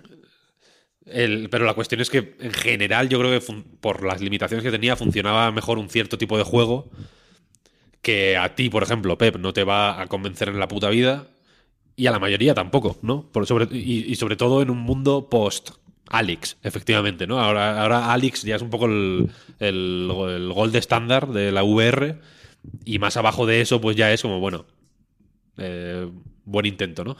un pin de gracias por haberlo intentado. Pero, el, pero, pero claro, eh, Yo tengo muchas ganas de la PlayStation VR 2, vaya, pero no sé hasta qué punto ya digo. No sé hasta qué punto a Sony, por ejemplo, o a todas las compañías de videojuegos les merece la pena. La última vez que estuvimos en directo aquí hablamos de los long sellers, ¿no? Yo no sé hasta qué punto no merece la pena, pues, eh, hacer ajustes para transicionar hacia una industria que piense más en el medio largo plazo. Porque efectivamente God of War, eh, si lo planteas como exclusivo, igual es el típico exclusivo que está vendiendo hasta el puto año 2030, ¿sabes? A, orden de 2 millones al año y, es rentable a largo plazo y probablemente una PlayStation VR también puede ser rentable como long seller si no, si no fundes todo todos los cartuchos un poco al principio y luego tienes que ir, como ha ido en PlayStation 4, con, los, con las migajas ¿no? del departamento de marketing de Sony, un poco las, las sobras iban para PlayStation VR. Como, como se ha visto ahora, ¿no? Porque en vez de. Se, lo han fumado en plan, oye, dentro de 15 minutos sacamos un vídeo ahí con. ¿No? Lo anunciaron como con 15 minutos de, distancia. En plan, luego, luego hablamos de unos juegos para esta historia. No os emocionéis mucho, de nuevo. Lo ponía en el, en el blog, en plan, ¿no? calma, ¿eh? Que tampoco va a ser la hostia. Entonces, eso, que, que igual. Eh, si, si os fijáis en el libro de Jason Schreier, en Press Reset, hay una pildorita en patreon.com barra a night reload, donde lo comentamos largo y entendido, durante una hora y media prácticamente. Eh, no, sé si, no sé si todos, pero bueno, casi todos los eh, proyectos, los estudios, quería decir, que se van a la puta, es porque a las dos semanas de haber salido el juego en el que han gastado todo el dinero, no han vendido 400 mil millones de copias. ¿Sabes? Eso es insostenible, evidentemente. Eh, quiero decir, eso es cruel y, y, ahí no gana nadie. Y cuando digo no gana nadie, quiero decir que, ganan las 4, 5, 10, 20 personas de siempre, ¿no? Entonces, quizá estamos viendo ahora que ha habido un inicio de generación pues un poco distinto, ¿no? Porque el porque Microsoft forzó un cambio de paradigma y porque la puta realidad material, pues también, ¿no? Con el, con el COVID y demás. Entonces igual se, están se está viendo, ¿no? Que las patas eran demasiado finas. Igual hay que poner las patas un poco más gruesas a la industria, en general, quiero decir. Hmm. Sí. Estaba pensando ya en el siguiente tema, ¿eh? que no va a ser corto porque es lo del E3. Pero para no dejarme ningún tema importante de la entrevista con Herman Hulst, habló también un poco del PC, que la semana pasada ya tocamos el tema con Uncharted 4, con lo cual, de puntitas y oh, rapidito por aquí, pero yo sí creo que, que queda más o menos claro. Herman dice, PlayStation seguirá siendo el sitio donde jugar a las experiencias de lanzamiento o algo así, ¿no? Entiendo que, como apuntaba los lanzamientos recientes, que va a ser ya cada vez más una cuestión de cuándo y no de si sí o no. ¿No? Sí, estoy totalmente de acuerdo. Me parece también lo más lógico. Por eso que te decía Pep, eh, que, estaba, que había estado leyendo la, en la semana pasada, de que hay varios expertos en la industria que dicen que pues vamos a terminar dejando de lado las consolas en favor de otro formato. Entonces. Yo no, eh, como decía el Pozi. Yo. Bueno, bueno. Yo estoy, con... No, yo no. No estaba en ese momento en el podcast, pero suscribo, lo escuché a posteriori, vaya, y suscribo lo que dijo Pep. Yo me retiro antes. Vale, o sea, yo también, yo también soy consolera. Vale, pero yo te digo que, hay gente que piensa eso. Yo no digo que yo lo pienso, que yo lo quiera. El caso, que eh, cada vez, esto, esto lo han detectado porque cada vez hay más gente que decide no comprarse ninguna consola. hay gente, evidentemente, que se compra varias consolas. Pero sí que hay gente que cada vez no quiere comprarse consolas o que va a otro sitio, sobre todo la generación más joven. Los adolescentes a lo mejor no dependen tanto de consolas. Y eso es gente que dentro de nada va a tener ya poder para poder comprar sus propias cosas y poder tener una importancia gruesa en la industria. En este sentido, y apostando cada vez más por saber que puedes encontrar las cosas de Sony en PC, aunque tarde, me parece muy interesante. Aparte, eh, eso, cuanto más gente juegue los juegos hechos por Sony, más prestigio tiene la compañía y mm, mejor para todos en realidad. Lo que sí quería decir en relación a esto es que me gusta mucho que lo hayan dicho así desde el principio, porque así es como creo que hay que, hay que hacer las cosas. no decir... A ver, Pep, desde el principio, ahora yo, por ejemplo, si anunciaran que God of- el próximo God of War va a salir en 2023 en PC, yo ya no entendería que la gente se enfadara. O tú sí entenderías que la gente se No, enfadara. solo han tenido que pasar dos años desde que marearon la perdiz con el Horizon de PC, sí o no. Pero bueno, Bueno, sí. pero porque era. A ver, yo entiendo que Maren la perdiz un poco porque es una decisión Sí, porque es joder, nuevo. muy, eh, sen- muy claro, sensible. claro, hay, que, hay que lanzarse a la piscina y hay que tantear un poquillo primero, sí, yo lo entiendo. Pero vaya. Pues ya está. Ahora ya quiero decir, la tirita está quitada. Sí, Eh, sí, Eso, sí, eso sí, es lo que quiero decir. Gracias. Víctor. Entonces, ya eso, ya ninguna, ninguna noticia nos puede sorprender de la llegada a PC, ni nos puede enfadar, ni podemos pensar que yo. Pep, no, Haz- no Hacemos tendría- clip de esto para cuando se anuncie The Last of Us parte 2, Marta. No, pregunto, ¿eh? no hagáis Vale, vale. de nada. Vale, vale. Por favor. Pero, joder, lo que yo quiero decir es que eh, eso, que no nos puede pillar por sorpresa y no nos puede decir, ¿qué? Yo me compré una consola, una PS5, nada más que para jugar a este juego y ahora sale en PC, me siento estafado. Pues te sientes estafado es que no te enteras, yo qué sé. A ver, que siempre hay de boquita muy fácil, ¿eh? Decir que uno se pasa al PC, pero me hace gracia pensar en, en- en esa persona que dice, oh, esto está la polla, no se puede comprar PlayStation 5, no hay stock de serie X, me voy al PC. Y se pone a mirar Nvidia RTX 3080, ¿sabes? Espérate, espérate, que, que me ponga la cola de, la- de las consolas otra vez. Porque ese patio también está regular. Pero bueno. Al final, yo qué sé. mm, Yo animo a la gente a pasar al, al PC, sinceramente. Al móvil no, ¿no? Luego me, luego me dirán, no, hostia, el PUBG se juega igual de bien en el móvil, tal. Shit. En otra realidad podríamos decir aquí, eh, zanjar este debate, ¿no? Lo que hay que comprar los Switch Pro, coño, ya, ya otra cosa, pero no. Ay, Es verdad, imagínate, la- No podemos, el, no podemos decir un, via- un viajero del tiempo estornuda. La otra línea temporal. Nosotros aquí ya con la Switch Pro en las manos, ¿sabes? Jugando al Bayonetta 3. Pero, pero también os digo que para nosotros eh, no tiene sentido animar a, a decir lo de consola o PC o no sé qué, porque nosotros los tres jugamos en consola y a mí personalmente las consolas portátiles me pirran. Lo- pero, pero ¿cómo hacemos? ¿Cómo, yo, yo, yo ahora me pongo en la mente de Sony o de, o de Microsoft y cómo hago a la gente, a los adolescentes que se han acostumbrado toda su vida y acercamiento siempre al videojuego así a través del móvil o de la tableta, ¿cómo hace a esa gente? ¿Cómo le convence de que se tienen que comprar un aparato que solo sirve para jugar cuando están acostumbrados a aparatos que sirven para varias cosas? Esa gente pasa a la nube directamente, por eso la llaman la generación perdida. Por la nube es, no por, no por otra Por cosa. eso, específicamente. Fuga, fuga de cerebros. Todo viene de Yo ahí. a ver, mm, evi- evidentemente la peña que, que tenga pues, pues cierta costumbre de que los aparatos sean multifunción, etcétera, etcétera, como dices, pues probablemente pueda mm, convivir perfectamente con el móvil y, y- y llegado el momento, eh, si, si se tercia, una consola. Hay mucha peña que juega en el móvil. Uy, que se me cae el motherboard. Hay mucha gente que juega en el móvil pues igual porque no tiene una puta tele en su casa propia, por ejemplo. ¿No? Un chaval de 13 años.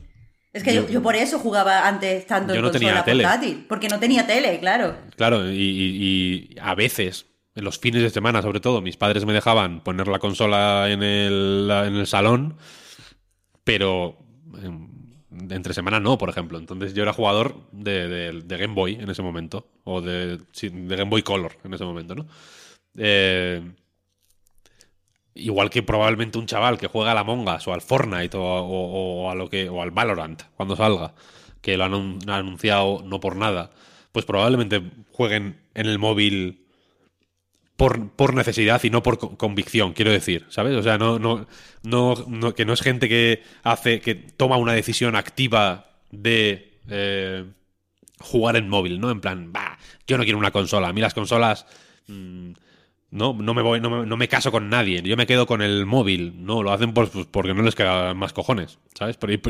Y, probablemente haya muchísima gente que juega en móviles y que gasta dinero en móviles, ¿no? Y que, con- y que es consumidora hardcore de móviles y que está, digamos, eh, computando como, como esta gente que está amenazando las consolas, que en realidad está cagándose en Dios a diario porque no puede comprarse una consola, porque no tiene dinero, porque no hay Play 5, porque eso, porque vive en casa de sus padres, et- etcétera, etcétera, ¿sabes? O sea que al final la- las, las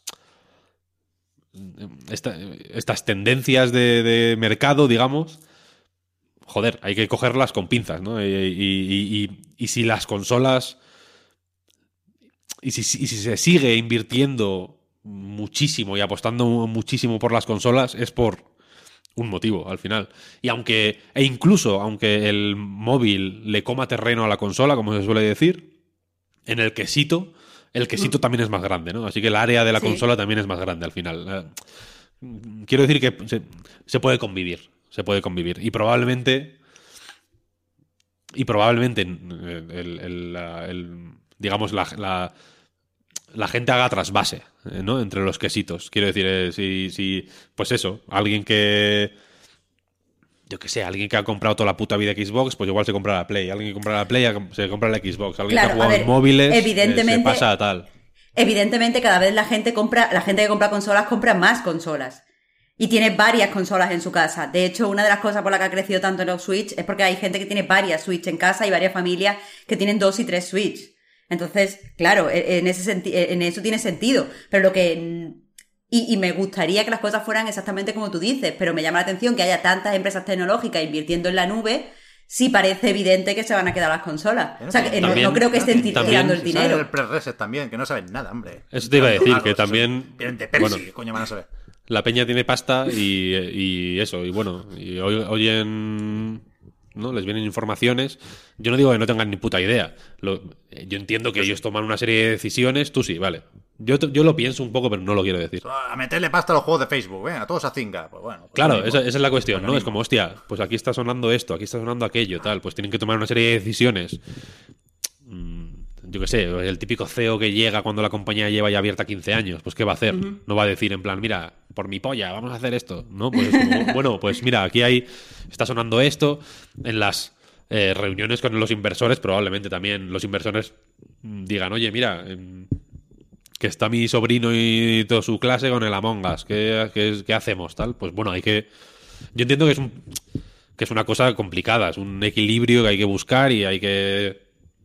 Hay, hay- hay un trabajo de convencer a la peña de esto y hay que hacer una serie de concesiones, ¿no? En plan, vale, mm, hacemos esto, pero tal, pero bueno, esto sí, pero esto no, tal. Entonces, yo no quiero decir que no, te- que no tengan ni puta idea, lo que quiero decir es que tienen Tienen poquita idea. lo que quiero decir es que hay, un- hay muchas ideas Hmm. en juego ahí, ¿no? Y hay mucha gente que no tiene ni puta idea de unas cosas y que tiene puta idea de otras. Que Al sin final hay... ni puta idea también se acierta y es lo que cuenta, pero que ya... Y de pronto, claro, igual, igual no, tienes ni, no tienes ni puta idea y lo y, y, a- y a tope, ¿no? Quiero decir que, que hay, que hay muchas, muchos factores en, en, en juego, ¿no? No es simplemente, vale, vamos a hacer un juego bueno y ya. No, hombre. Y al final, pues bueno, nosotros estamos aquí. Yo me veo un poco a veces como. Joder, como- pues como una. Como entre. Como un niño pequeñito, entre un montón de peña ahí moviéndose para todos los lados. Pues bueno, pues te vas yendo para un lado y para otro y Pero te van que arrastrando. Que es que da igual, porque nadie sabe lo que va a pasar. Y y no quiero restarle importancia a la nube, porque conceptualmente, joder, es muy bestia, es muy potente. eh, rompe muchas barreras. Pero que al final no sabemos qué se va a imponer y, y y lo que se imponga no sabemos si es una tendencia natural del mercado o, o- o es una imposición de los que tienen ese poder. Porque idea o no, lo que sí que tienen es dinero. Quiero decir, las suscripciones son el futuro. Bueno, pues no lo sé, igual no lo iban a ser, pero igual a un euro al trimestre sí. ¿Sabes? Entonces, las cosas se pueden forzar. Si Stadia hubiera hecho las cosas bien, pues la, la nube sería más presente que futuro. Pero bueno, yo de lo que habéis dicho ahora, me quedo, Víctor, con lo que has dicho del Valorant. Porque yo sé que soy vinagre, no me lo tenéis que decir. Yo ya lo sé, lo sé. lo- Por desgracia lo sé mejor que nadie. Pero, de nuevo, es que es una industria de perlas como pocas tiene que haber, ¿eh? Sí, porque sí. el Valorant, recordad cuando se les preguntó, ¿pero va a salir en consolas? No, porque aquí vamos a la precisión del teclado y el mouse. ¡Venga! ¡A móviles! ¡Ah, toma por culo! ¡Toma competición! En el, Venga, venga, cuént- Tienes- cuéntaselo a otro colega. Es que sí, es que todos, todos hacen lo mismo. Todos hacen lo mismo. Aquí, aquí, lo que Eso, nos queda claro día. entonces, pensando en la gente, la gente de Riot, saben mucho. Eh, lo que queda claro es que una PlayStation 5 es peor que, que un Motorola, un Moto G de 150 euros. Como, como este que tengo aquí, por ejemplo. ¿No? Es bueno, ¿eh? Más precisión. Es el del que le podías poner el bambú detrás. Ese me gustaba mucho a mí. Este no tiene bambú ni nada. Este- Había una cubierta de bambú que es muy buena, ¿eh? Ah, hostia, me suena, sí, sí, este no, es- no es este, no es este. Mira, ya está, se acabó. ¡Pam! E3. L3. E3. Tengo por E3. aquí el Voy a, schedule. mientras tanto, voy a mirar a ver si, si ha- si hay una Switch Pro de. Así me ¿no? gusta, así me gusta. No, no lo mire, tenemos que confiar en Oscar. Oscar nos lo dirá si hay. Ya, ya, Bueno, igual lo mismo por el chat nos enteramos también, ¿eh? Pero ayer, fue ayer, sí. La ESA publicó, que vamos tarde ya, ¿eh? De la agenda o el calendario del E E3 2021, este evento virtual que va a concentrar una serie de conferencias y presentaciones. Algunas las teníamos ya fichadas, otras son nuevas, otras no sabemos por dónde carajo nos van a salir. Pero lo que tengo yo aquí es que esto empieza el sábado 12 de junio.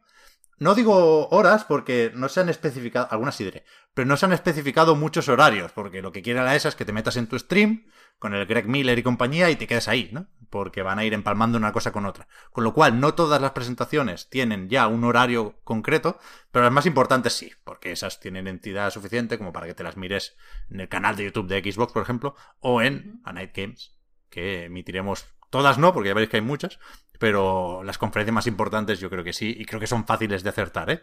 Paréntesis.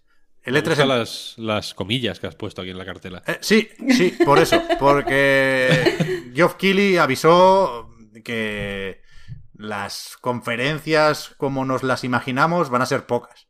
Es decir, el Ubisoft Forward, si quieres, la de Microsoft y Bethesda, por supuesto, y la de Square Enix. Lo demás, él dice que serán otras cosas que, no tienen la misma entidad, ¿no? Que, una conferencia tal y como la imaginamos, con lo cual irá ir director creativo a entrevistarse y enseñará el tráiler y para casa. Entiendo yo, ¿eh? A lo mejor se le ocurra mucho Gearbox. No sé, a lo mejor Randy lleva un año preparando el evento digital. Pero yo creo que hay que moderar las expectativas aquí también. Decía que esto empieza el 12, pero antes se viene lo de la gala inaugural del Summer Game Fest, será el día 10. Eh, y ahí pues se, se prometen 20 juegos o 20 anuncios, ya veremos, ¿eh? Pero bueno, el E3 empieza el día 12 con conferencias de Ubisoft, el Ubisoft Forward, creo recordar que es a las 9 de la noche, no lo tengo aquí, pero juraría que es a las Lo 9. es. Ayer se, se especificó que veremos más de Far Cry 6, veremos el Riders Republic, pero parece que el protagonista del evento, sorpresas aparte, será el Rainbow Six Quarantine. Que a ver si le cambian ya el nombre. ¿Cómo era el que se filtró? Con ese artwork amarillo. Eh, No recuerdo. Era algo también de, de, de- de viruses, ¿eh? Pero, pero no era algo tan bajonero como la cuarentena. Outbreak. Ah, ¿Outbreak era? Puede ser, sí. espérate. No. Lo tengo que tener por aquí. No, no, no, no, no, no, no. Lo, he- lo he dicho. Parasite, Parasite. Ahí, gracias. Parasite. Parasite. También me parece un nombre regulero, pero bueno, vale, ahí estamos. Eh, mira, leo primero todo para hacernos una idea de la magnitud de la tragedia y, luego vamos parando en cada sitio. Eh, sábado día 12. Ubisoft, Gearbox y algo de GamesBeat. Por cierto, al decir Gearbox, ya sabemos qué hace Gearbox. Aquí podemos tener la duda de si chafamos sorpresas, ¿no? Porque vamos a hablar de filtraciones, si alguien quiere sorprenderse con el nuevo proyecto de Eidos Montreal, aunque se sabe desde 2017, eh, lo sentimos, pero esto es el podcast de antes del E3 y tenemos que mm, comentar lo que se especula por ahí, sobre todo si viene más o menos validado, ¿no? Pero bueno, ahora lo repasamos, ya digo. Hasta aquí el sábado. Domingo. Día importante. Xbox más Bethesda. Esto será a las 7 de la tarde hora española y no mucho después, durará una hora, una hora y media, dijeron, ¿no? Eso sí lo sabíamos. Después viene Square Enix Presents y PC Gaming, este día, cuidado, ¿eh? PC Gaming Show El mejor día. y Future Games Show, que es lo que se descarta del PC Gaming Show. Esto, es, esto va a ser increíble. Esto va a ser increíble. En el mal Eso sentido, es- por supuesto. No, increíble. Te- tenemos el tenemos el, el, el potaje con todo con todas las verduras, ¿no? Luego se, se pasa por el por el filtro, cae un caldo todavía un poco turbio, eso es el PC Gaming Show y luego se filtra otra vez y ya queda Va a ser el caldo, el caldo Exactamente. perfecto. La- la- exactamente, exactamente. las ferias de pueblo, ya. En el PC Gaming Show quedan ya lo- los, los que se han tomado algún vino de más.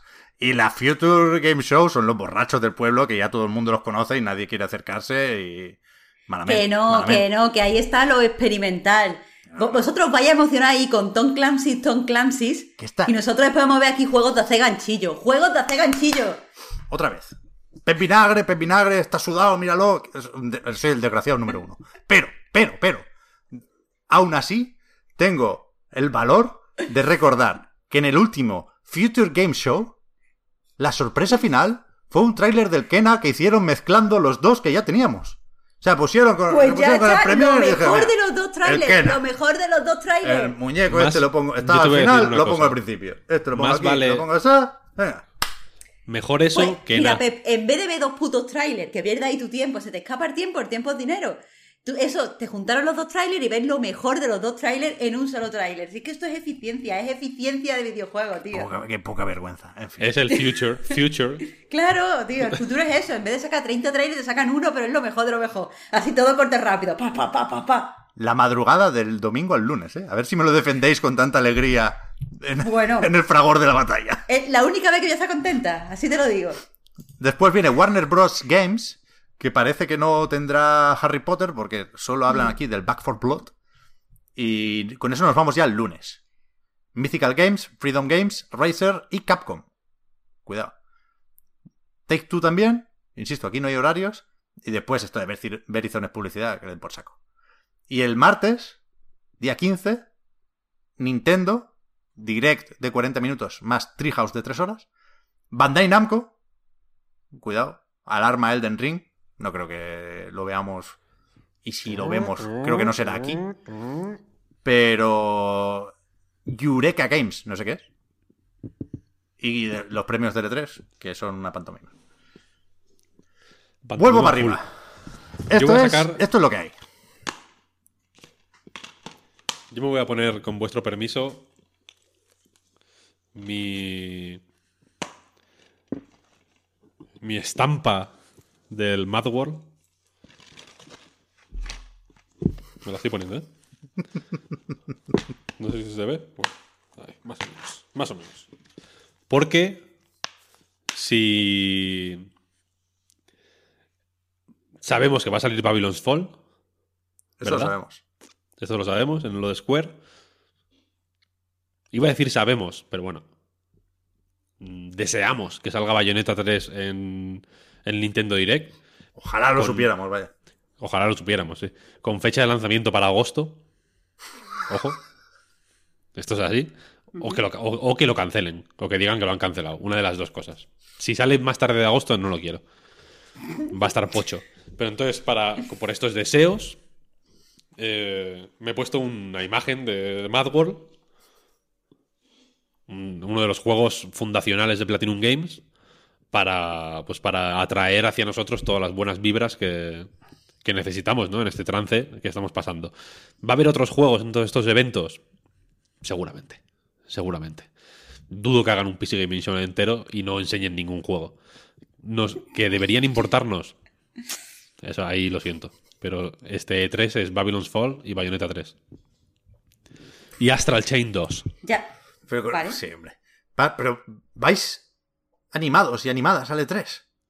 Yo sí. Hombre, yo sí, pero porque va a salir Breath of the Wild 2. Yo no espero Lo- nada lo de sé. este 3, ¿eh?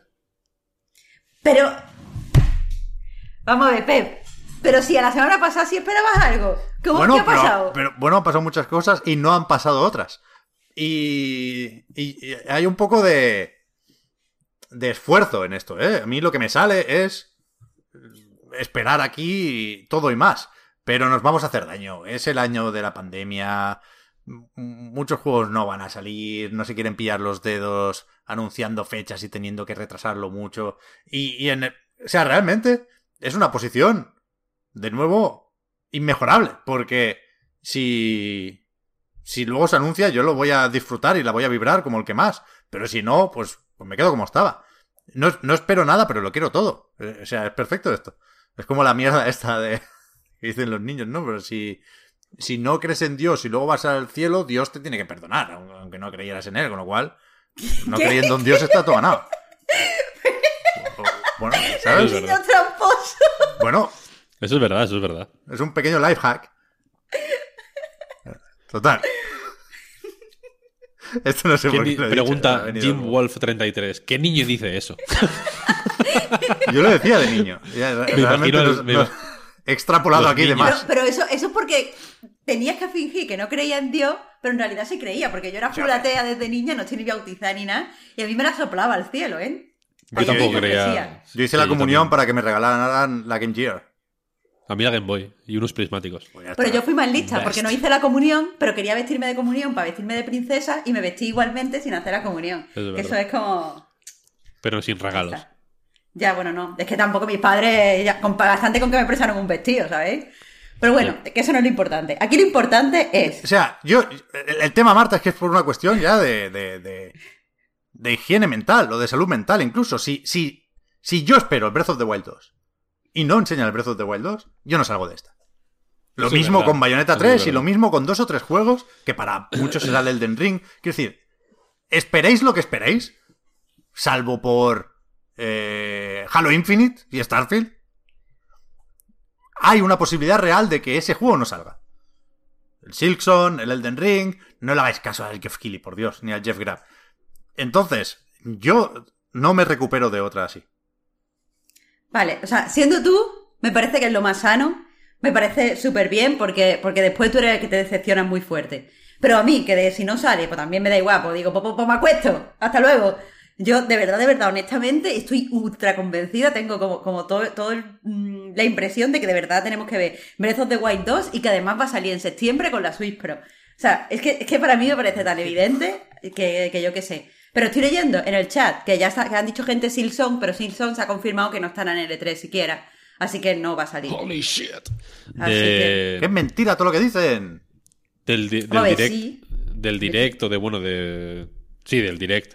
Se supone que va a salir ahí, ¿no? Se filtró que Shin Megami Tensei 5 sale el 11 de noviembre. Es verdad. I like it. Y. Yo creo que, yo creo que sí mm, se va a enseñar Breath of the Wild 2. No sé si con fecha. Sí. No, bueno, como ya pidieron disculpas una vez porque, bueno, porque la cosa estaba en la cocha muy malamente, ¿no? Di- Dijeron a Unuma. Pues entiendo que mm, algo, habrán tenido tiempo para preparar algo, ni que sea como aperitivo. No sé hasta qué punto habrá afectado en los planes del desarrollo el, el- pues, en fin, el coronavirus, etcétera, etcétera, que ha afectado a todo el mundo, efectivamente. Va a ser un E3 raro también por eso. Pero joder, enseñar algo yo creo que, que es el momento y que, lo, y que tienen todo preparado para hacerlo. En el sentido de que es aniversario de Zelda, ¿no? Es una cosa... eh, Breath of the Wild 2 tiene de alguna forma que entrar ahí, ¿no? Entiendo. Yo creo sería que. una sería una lástima que no entrara y creo que lo tienen todo dispuesto para y probablemente lo tuvieran todo dispuesto para arrancar o para cerrar. ¿Sabes lo que quiero decir? Que tienen una ventana de tiempo relativamente amplia para hacer este esta operación, el lanzamiento. Eh, y yo sinceramente sí creo que se va a ver Bayonetta 3 en el direct, la verdad. Yo sé, yo sé Pep, que no, que no quieres hacerte daño. Yo sí quiero hacerme daño. Yo no, no, no. Mi nombre es Johnny Knoxville y esto es Bienvenidos a Yacas. yo creo Sí, que sí. sí que. Yo sí Pero- yo, o sea, yo- yo creo que sí que se va a ver eh, Bayonetta 3. Y de hecho, no descartaría incluso Metroid Prime 4, que hace muchos años, ¿eh? Pero muchísimos años. Y no tiene. que, que va a enseñar el, el 2D y para casa, vaya, normal. Pero que. mm, A mí me gusta hacerme daño. He sido masoquista en muchos E3. Pero el año de la pandemia no puedo. O sea, no puedo. No puedo. o sea, tengo que cambiar porque si no.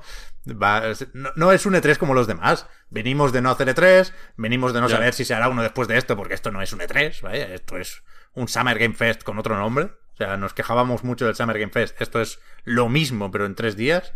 Adiós, gracias. Pero. Pero tú No sé. quién eres. Mira, si esto fuera un, un- eso fuera el Nosia, Pep, tú serías el infectado. Diciendo que el Summer Game Fest es lo mismo que el 3 Pep, pero, pero, tío. ¿Pero qué te pasa? Una cosa es que vaya, vaya, te haya insuflado y ahora seas un poco Alberta ahora, que me parece bien, que seas más, más cerebral. Pero no me jodas, Pep, diciendo que es igual que el Summer Game Fest. ¿Pero quién eres, tío? Son eventitos digitales que los tienen hechos desde marzo. En el E3 hay una presión, hay, mm, hay gente. Aquí no hay gente. Es que, es que eso es verdad, Precisamente eso es porque verdad. no hubo el año pasado. No, no le digas Mira, que es verdad. mira, mira, no le que ya- que es verdad. Habéis despertado la fiera. Os voy a leer los stands virtuales del E3, ¿eh? Recordad, no os registréis en el puto E3, es una trampa, lo decía bien ayer Albert en Chiclana. O sea, estos quieren mandaros spam, no os registréis. Si queréis mirar el Twitch, pues vale, pero la aplicación del E3 es una trampa, que esta gente no tiene contraseña en ningún lado. Luego No os, mandan la, os mandan tarjetas de estas, de, del Fortnite, ¿no? Que se dice que Lamentable, son... lamentable, no hay que registrarse. No, no, no. no, no. Mira, hay una lista aquí de partners, no sé qué. Pinnacle, Nintendo y Xbox. Vamos ahí. Participating companies. Participating companies with a virtual booth. Que esto es el gran reclamo de la aplicación del E3. Take Two. Ah. Te va a poner aquí el GTA V. Ni eso, vaya, te va a poner. Ah, bueno, hay filtración de Take Two, ahora hablamos. ¿Qué coño? Lo voy a decir ahora. Hay un XCOM de Marvel, un spin-off de Borderlands con Tiny Tina. ¿Cómo era en castellano? Tina Chiquitina, creo. Ah, y...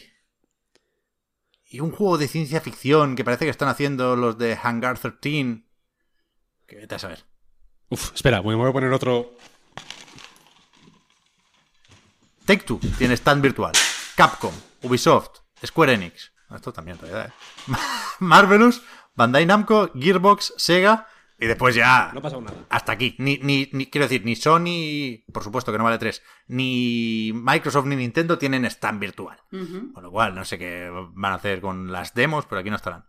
Luego está Intellivision Amico, Mythical, The Six Hammer, no sé qué es, Dream Tech, no sé qué es, Binge, Turtle Beach, Gully Kid, Freedom Games, Arcade One Up, Who That Horse. Pero, que- pero que creo que es No, injusto no, mirar los no, virtual. Creo que es injusto mirar los stands virtual teniendo en cuenta que es una que es semipresencial y que, y que la gente sabe que allí no va a haber periodistas con los que puedan interactuar y que no va a utilizar el networking de la misma forma. A mí me parece una forma injusta de mirarlo, la verdad. Bueno, por eso digo que no es un E3. O sea, no, no, no se puede hacer otra cosa. Pero ver, esta no cosa es no es un un E- E3.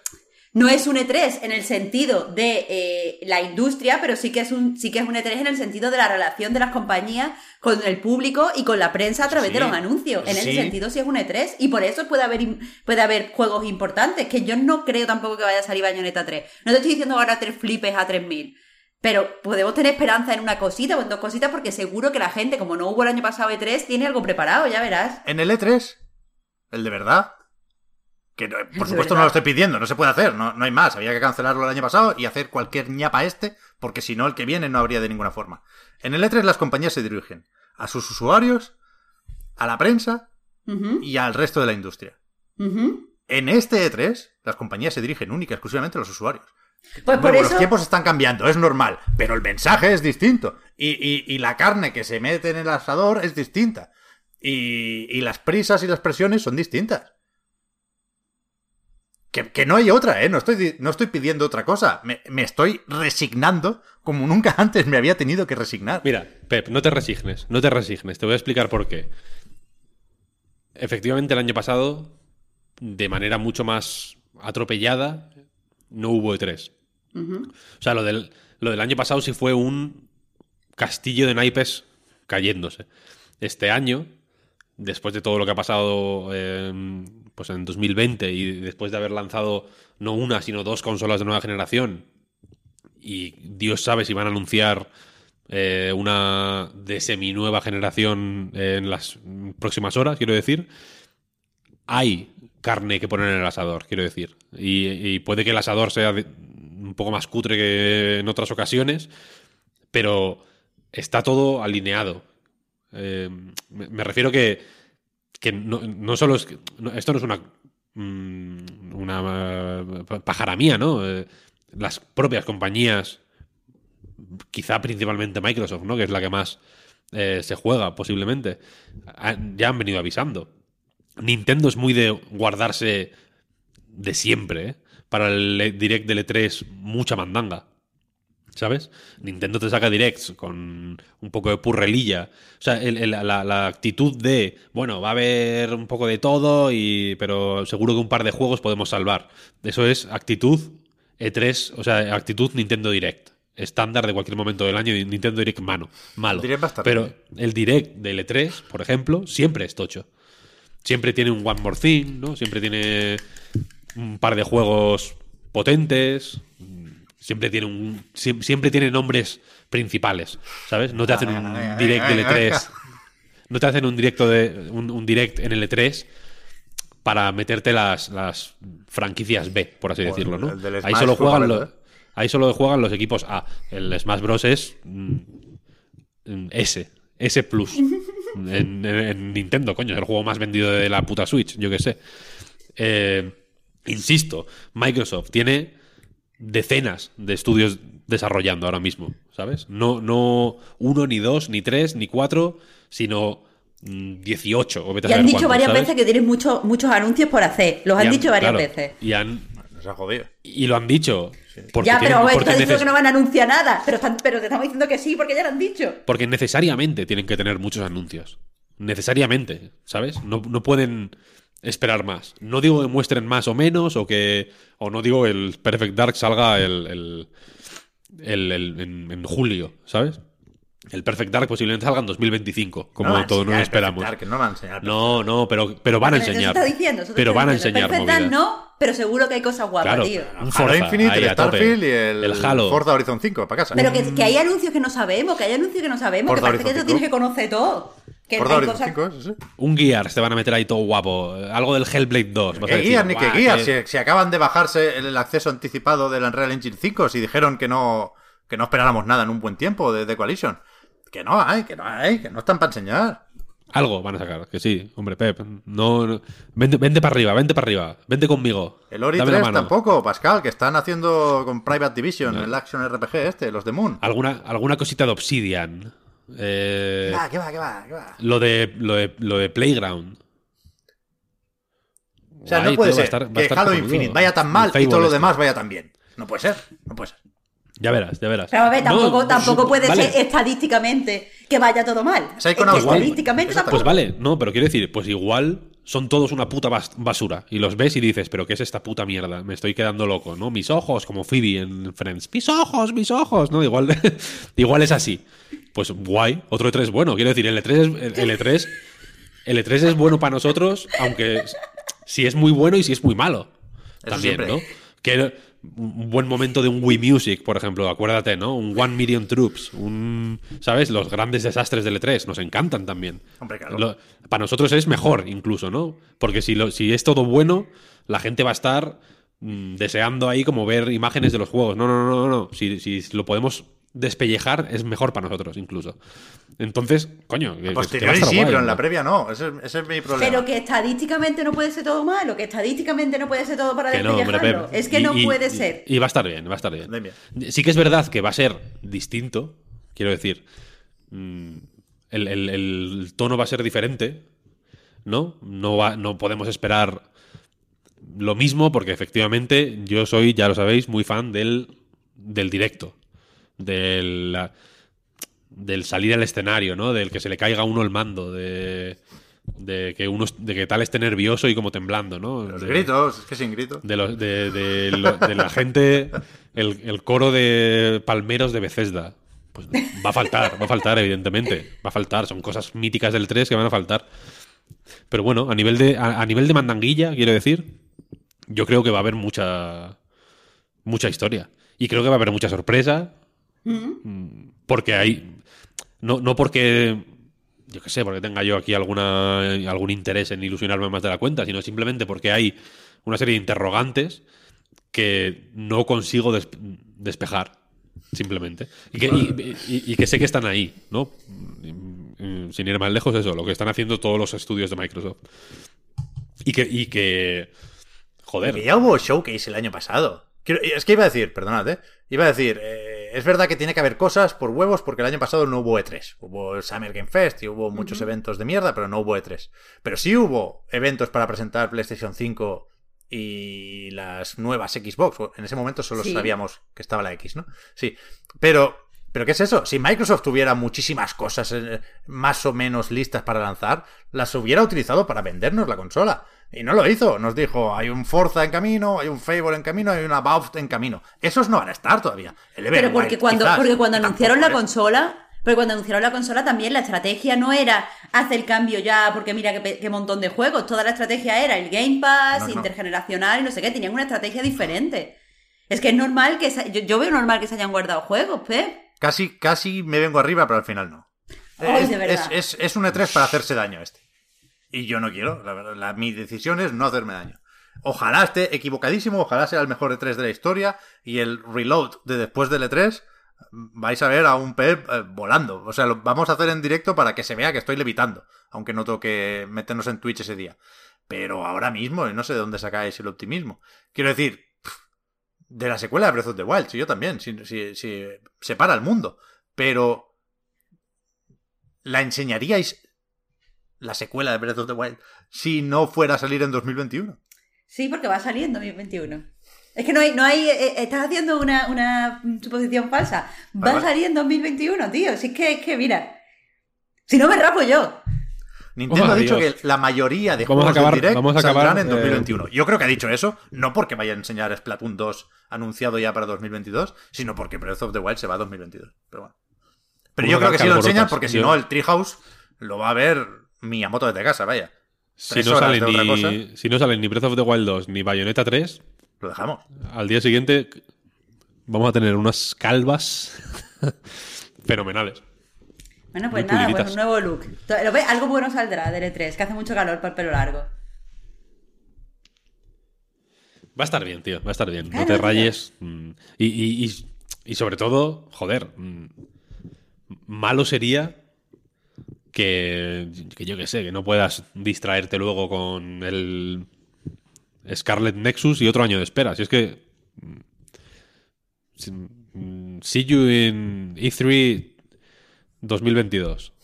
12-15 de junio 2022. Venga, hasta luego, como todos los años. Está bien, tampoco pasa nada. A ver. La de Microsoft, que es una de las importantes, si no la más importante, ya llevamos dos programas comentándola, ¿eh? y desde entonces no ha habido novedades, con lo cual yo creo que está todo dicho en cuanto a previsiones. Pero la de Square Enix, por ejemplo, que sí sabemos eso, que estará Babylon's Fall, con lo cual es fácil creerse ahora sí que esa filtración en Steam Database que hablaba de una beta puede ser algo, ¿no? Nos puede dar alguna pista sobre encima encima multijugador que ya lo imaginábamos ¿eh? por, por, las siluetas de varios personajes pero no. Babylon's Fall lo va a tener muy difícil para compensar una posible ausencia de Bayonetta 3 con lo cual necesitamos Bayonetta en Nintendo aunque esté Babylon's Fall en el Square Enix Presents creo yo. Y después lo de Eidos Montreal parece más o menos claro que es un juego de los Guardianes de la Galaxia. Vamos a ver mucho Marvel en este E3. Y yo quiero pensar que tendrá poco que ver con Marvel's Avengers, ¿no? Que también estará, por cierto, en este evento, ¿eh? Supongo que enseñarán algo más de Black Panther. Supongo que deberían enseñar ya algo de Spider-Man, ¿no? Que saldrá solo en PlayStation, pero estaba previsto para principios de este 2021. Y yo decía, quiero creer que el de los Guardianes de la Galaxia puede ser un juego más single player. Es que suena raro porque también son un grupito, ¿no? Pero algo más tipo Mass Effect, algo que podría ser no muy distinto a Deus Ex con varios personajes en vez de solo Jensen. Ojalá que sí, ¿eh? otro Marvel's Avengers no lo pueden sacar, esta gente no lo cuentan, ¿eh? No, no, no les, no les haría ningún bien. Eso sí que no les haría ningún bien. No sé, yo no espero, yo no espero nada, la verdad, de, de todo esto. Excepto. O sea, más allá de lo que puedan enseñar de Babylon's Fall y de Life, Life is Strange, ¿no? Creo que también True Colors. Sí, el Colors. Decían. Los de Marvel, a ver, ojalá. O sea, el, el, el XCOM de Marvel, este famoso. De Firaxis. mm, lo veo moderadamente infalible. Sí, sí. Este En el sentido de que- Fumeque, fumeque. Claro, a mí no me interesa particularmente Marvel, pero este, buf, se va a fumar como si fuera... En ese, me voy a convertir en Snoop Dogg en ese momento. pero, pero el de Guardianes de la Galaxia, por ejemplo, me interesa menos.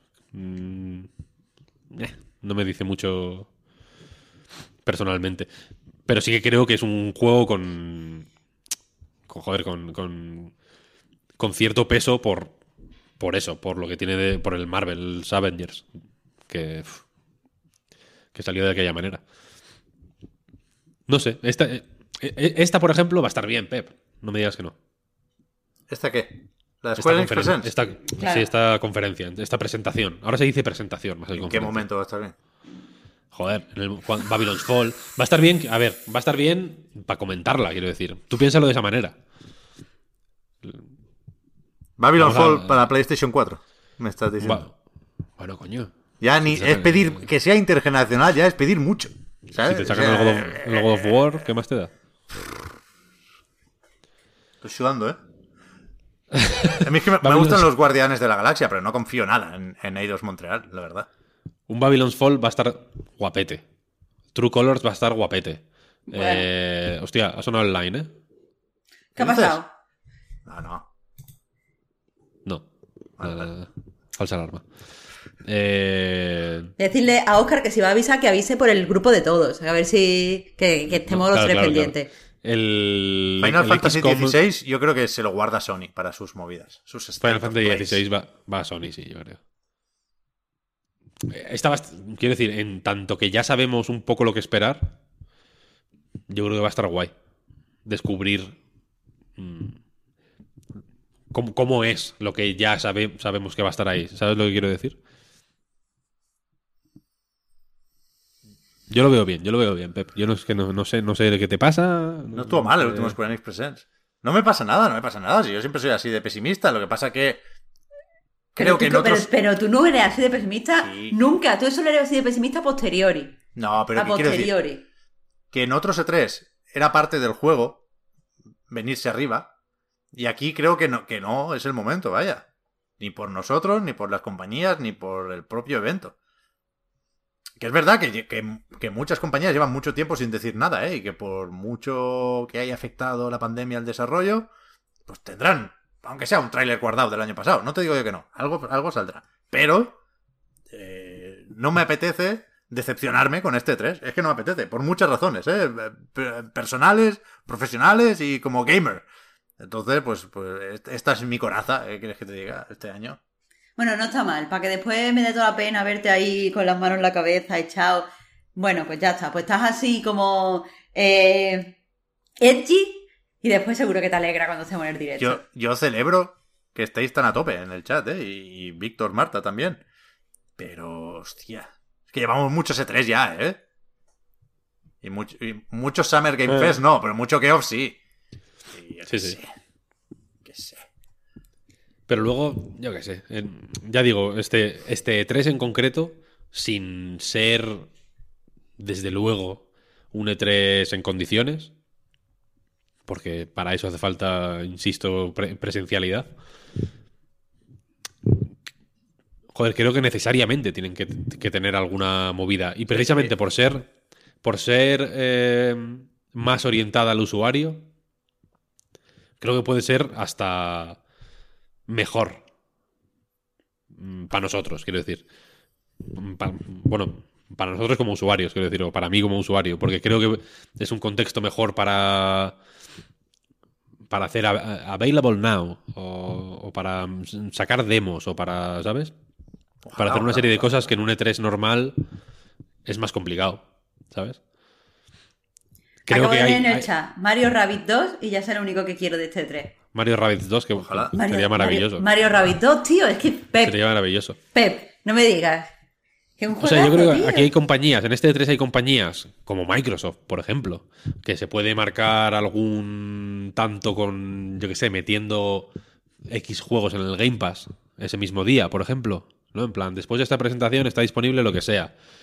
Puede ser, pueden ser juegos relativamente poco interesantes, pero el simple hecho de que este gesto quede como un gracias por ver esta mierda, toma juegos gratis, entre comillas, ¿no? Pues creo que es una cosa que a, que a Microsoft le conviene. Le va bien que, que el contexto sea el que es, por eso, porque al ser un evento 100% orientado al usuario, sus políticas 100% orientadas al usuario, que no digo que sea algo bueno, por cierto, eh, pues le pueden ir bien. ¿A quién le puede ir mal? A Ubisoft, por ejemplo, ¿no? Ubisoft es una compañía que le, que le van bien los E3 más fake del mundo, porque sus fakes son lo mejor. Mm, eh, increíbles, ¿no? El, cuando te cuelan el gameplay falso de lo que sea eh, y, y un juego que, que supuestamente existe o incluso existe materialmente y que a los dos años es absolutamente distinto, maravilloso. Eh, eh, Ubisoft siempre ha sido la maestra del, del E3 convencional, pero creo que este formato le va, le va peor, sinceramente. Y creo que, que, por ejemplo, a Nintendo, por cómo...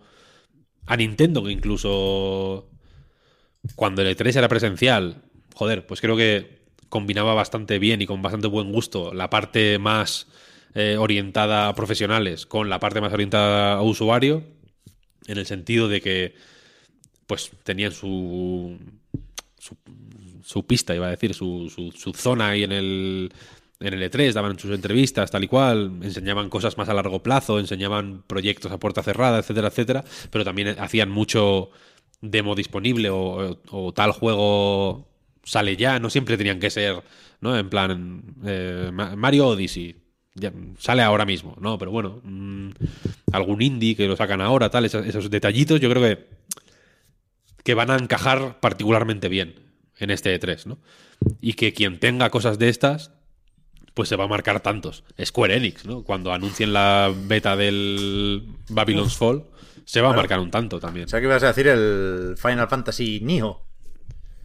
No, no. ¿Ese qué? ¿Ese lo esperamos o no? Yo sí, yo, yo me creo. Yo sí. mierda, ¿eh? Yo sí, yo sí. Suena mucho y ha sonado por muchos lados. No sé si, no sé si se verá a- ahí, pero que de su existencia dudo poco. Y, aunque bueno, sí, ¿no? El, el plan era sacar la beta típica, ¿no? El, el- el- alfa el timing era Nio, ¿no? Sí. Absolutamente.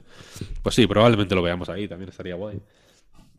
Creo que va a ser un E3, pues porque probablemente no sea menos de megatones que de. que de detallitos, ¿sabes? Que de dorar la píldora a la comunidad en la, en la medida en que se pueda. Y va a estar guay. Va a estar guay, joder, porque va a estar guay. Ah, ah, ah, ah. Me voy a. Es que claro, también lo he dicho al principio, ¿eh? vengo de no dormir esperando una Switch Pro que, que nunca llegó y que gilipollas perdido por, por esperarla yo, ¿eh? Pero. Pero yo creo que tengo tiempo de animarme. Bien, bien, bien, bien, bien, bien, bien, bien. Lo que pasa es que no sé si lo vais a ver, porque claro, el proceso va a ser. Me animo un poco a principio de la semana. Pero antes de grabar el próximo podcast ya habremos visto el inicio del Summer Game Fest, que eso no lo salva a nadie. En eso sí que estamos de acuerdo. O sea, ni el A tomar por Ring, ni Breath of the Wild, ni hostias. Ahí sí que no. Pero bueno, va, yo voy a hacer el esfuerzo. Porque veo a la gente con ganas y ya sabéis que yo no quiero quitarle a nadie las ganas de nada. Entonces ya esto es lo último, que os quite yo las ganas de tres. No, no, no, no puede ser, no puede ser. No puede ser. Con lo cual, venga, va. Que es, es que está Capcom, es que está Capcom. Está Capcom. Un Dragon's Dogma 2, un poco de Itsuno. Ya, un. Un Pragmata ahí. Bam. Un pragmata, sí, un Street Fighter. Eso está bien, coño. A poner un DLC del Village y otra cosa. Ay, de verdad. Pero un. Yo qué sé, un poquito de. Ten ilusión, caray. Capcom, ilusión. es. eh, eh, joder, está en un momento, de hecho, que es relativamente esperanzador, ¿no? Sacan juegos a un ritmo. O sea, sacan juegos muy tochos a un ritmo. joder, de quitarse el sombrero, ¿no? Llevan una. O sea, llevan una buena racha en calidad y en cantidad, quiero decir. No hay años sin dos juegos buenos de Capcom. Hostia. Maravilla, ¿no? La verdad es que sí. La verdad es que sí. Ahí, Pues eso, hombre, eso. Ahí, ahí, tío. ahí. Y quiero decir, y, y- y yo creo que todo lo que he dicho de Nintendo, por ejemplo, es moderadamente factible. ¿eh? Por ejemplo, no he, no he dicho eh, F0, ¿no? Hostia, que van a sacar un. Yo qué sé. Un Genshin de Giant 2 o cualquier. o, alguna paja mental bestial, ¿no? Son todos proyectos conocidos. El. por- o sea, no, no me. No me encajaría mal un. ¿Quién estaba haciendo el- Eh. el, Goemon ese? ¿El Feel era o qué? ¿El? Ese fi- ah, creo que era Good Feel. Los de los últimos Yoshi. Que están haciendo un juego como de ninjas, como de la típica villa japonesa. Que, que- que tenía un poco de pinta de Goemon. Ese va a ser la hostia, ¿eh? Ah, hostia, pensaba que decías que era un Goemon. En... Creo que no. O- official. No, pero parece que sí. Goemon era Konami, ¿no? A ver si. Esa es otra, ¿eh? Se habla de compras de IPs. Sí, de hecho pone que. hay- De hecho, parece que hay gente que en Goodfield que curró en Konami en varios Goemon, nada menos. Así que tendría cierta lógica. Pero eso que, que por ejemplo, fíjate, el Metroid este en 2D famoso, que se lleva comentando pues bastante, bastante tiempo, un par de años igual. No me extrañaría, no me extrañaría que fuera un available now o, hombre. un ¿Por qué no? Si lleva hecho dos años. Hay que hacer trailers, hay que explicarlo, hay que hacer entrevistas, que no, que no, que no. Pero qué pollas van a Available now con juegos digitales y ya. Bueno, ya es verdad, ese igual es un poco más tochito, pero, pero cerca, que esté cerca, que caiga cerca. Cerca sí, cerca sí. y, que, claro. y, que se, y que se muestre en cierta profundidad y que, y que el Metroid Prime 4 pues igual sea ya pues 2022, ¿sabes? O, o lo que sea, algo así. Algo así. O sea, que yo creo que todas, más o menos, están en una posición, por lo que sabemos de ellas, para rendir bastante bien. Tienen hueco para sorprender. Joder, pues. Yo creo que con cierta facilidad. Si acaso me perturba un poco la, la ausencia de Sony. O la, o la mínima No metas, no, presencia. metas, no metas cosas de bajona, que estábamos la, muy bien. la de Activision y la de Electronic Arts. Víctor, de verdad, ya has abierto Activision la puerta Activision y Electronic Arts. Para que te metan en el Warzone y en el FIFA. Mm, Métete en la, en la store de la Play Hostia, no en la el- portada, que es lo único que hay. No tienen ni el Destiny ya, esta gente, no me acordaba. Sí, esas compañías dan igual. Por favor. No, no, lo siento, pero es así. Bueno, en lo- cambio, Eureka Games, en cambio, cuidado, ¿no? Hombre, pero esos no tienen. Esos no tienen. Esos no tienen. eh, Está bien, si yo, conferencia, quiero decir. insisto, ¿eh? yo es solo una, un mecanismo de defensa. O sea, yo estoy dispuesto a comer mucha, mucha mierda con tal de ver tres juegos que me emocionen o me ilusionen. Pero tengo la sensación de que tenemos los huevos en muy pocas cestas, ¿no? Y que... Pensaba que ibas a decir como tenemos los huevos hinchados. negros. Yo pensaba que Hombre, venía muy no. negro para esto. Pero que, que cualquiera puede la fallar. Hay, hay, hay- aquí. Hay más razones que nunca para que un juego en concreto falle. Y, y- y- y creo que esperamos pocos juegos. A lo mejor porque no conocemos a los que esperaremos el día de mañana. Pues joder, ojalá. Ese es mi, mi, mi principal deseo para el E3 siempre. Pero, pero yo, o sea, 30 juegos de mierda y 5 buenos es un buen E E3. Pues ya está. Hombre, eso, eso Pues eso vamos a tener. Vamos a tener. Vamos a hacer una pizarra. Vamos a hacer una pizarra donde vamos a poner los cinco juegos buenos que cuando vayan saliendo. Vale, pues voy a poner aquí verdad, atrás. Voy a comprar verdad. una Vamos pizarra hacer un para el contador. Como lo de las suscripciones en Twitch, hay que 30 llegar eh, a cinco juegos buenos. Ahí, ahí. Pero hay que perfecto. poner, hay que poner el estándar de juego bueno muy alto. Hombre, claro, bueno. Para que sea el, para que la. El primero es Breath of the Wild, así que tienen que ser que peguen estar en una lista con Breath of the Wild. Así Claro, que voy a, voy a comprar una pizarra, lo vamos a ir poniendo aquí cuando salga en el E3 y al final tendrás que admitir que es el mejor E3 de todos. Me gusta, me, gustará, me, me gustará discutir sobre qué juegos entran en esa lista. Me Pues parece, ya bien, está. me parece bien, ya está, venga, ya está. Que pregunta la gente que si vamos a retransmitir el E3 y vamos a hacer, cha- vamos a hacer las conferencias. Pues claro. Sí, hombre. No Porque todas las que se han mencionado aquí, pero, pero yo creo que las que cabe esperar, yo creo que sí, ¿no? Yo- el direct igual no, pero el Future Gaming Show. Está ahí la cosa. Pues yo, el PC, el PC Game Show, por primera vez quiero que lo hagamos en directo. Por primera vez lo vamos a tener que hacer. ¿En serio? A mí me Sí. gustaría. Un, un año lo hicimos hace mucho, hace mucho tiempo. El primero, me parece. Pues este va a ser el segundo. Para nosotros. Y ya está. Mm, eh, Es que si, yo si, si, no lo, si no lo hago, por lo visto, si tienes una RTX y no lo, y no lo retransmites en directo, se te. se funde. No les gustaría, estos irán con AMD. Te voy, te, voy, te voy a ir contando, Pep, todos los juegos buenos que salgan. Te voy a decir por qué son buenos. Y los vamos a poner todos en la lista. El Breath of the Wild y los juegos del PC Gaming. Que no, que no, que es mentira. Voy a que hacer es otra mentira. lista No, no te bajones ya, no te bajones ya. juegos en los que construyes mierdas. PC Gaming Show es el, la- el construmat. Esa- te gusta destruir, Por saco tío. el PC, yo todo el día haciendo cabañas. Que me la den hecha ya la cabaña, como la del Treehouse. Hostia, tú. El nuevo fenómeno de, de- de- de Twitch. Venga, otra cabaña. Venga. Una rampita, unas escaleras. Y a crear contenido. Es que al final ya casi me teníais, ¿eh? casi me teníais. Que no, que eso era mentira, que te he dicho que era mentira, que era mentira. Ay. Vamos a lo que habéis estado jugando. ¿Claro? Venga. Yo no estoy jugando nada. Un poco sí, pero no lo puedo decir. Con lo cual, pongo aquí. Cuéntanos esto, Marta. ¿Por qué Nosia y Overboard van juntos? A ver, tengo que decir también que se ha jugado también algo que no se puede decir. Y que me está gustando mucho. Así que ya lo conoceremos la semana que viene. Ya. Pero- Yo también estoy jugando a algo que no se puede decir.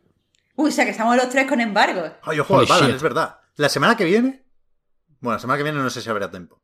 Pero más pronto que tarde me voy a pasar Balan Wonderworld. Quiero decir, me- estoy en los tres últimos mundos ya. Son 12, eh. cuidado. No, no- no es poca cosa. Y, y aunque Yuji Naka ya no esté en Square Enix, eh, se va a hablar de Balan en el podcast Reload, evidentemente. Necesito tiempo para pensar. Necesito retirarme a meditar, pero se va a hablar, se va a hablar. Pero es lo que están diciendo en el chat. ¿Ah, ¿Cierto encanto o no cierto encanto?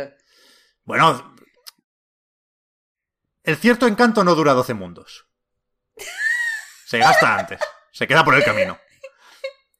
Y, y Bueno. todo lo demás sí que dura 12, 12 mundos, por desgracia. Va, bueno, como, como intro está, está bien, está bien. Eh, bueno, el caso, yo quería hablar, yo esta semana lo que he estado jugando en realidad es al Overboard, que es el, el juego que ha sacado por sorpresa Inkel, que son los desarrolladores de 80 Days, que es un estudio que no tiene un juego así como súper perfecto, de hecho el último que sacaron, que es Pendragon, a mí no me gustó demasiado, pero todos sus juegos tienen como cosas eh, muy notables. Y si de hecho no he escrito de todos sus juegos, es porque después la gente dice que hace trampa para no, hago trampa para no hacer análisis. Pero es que en realidad a veces no me interesa todo el juego, solo me interesan cosas concretas y con este estudio me pasa.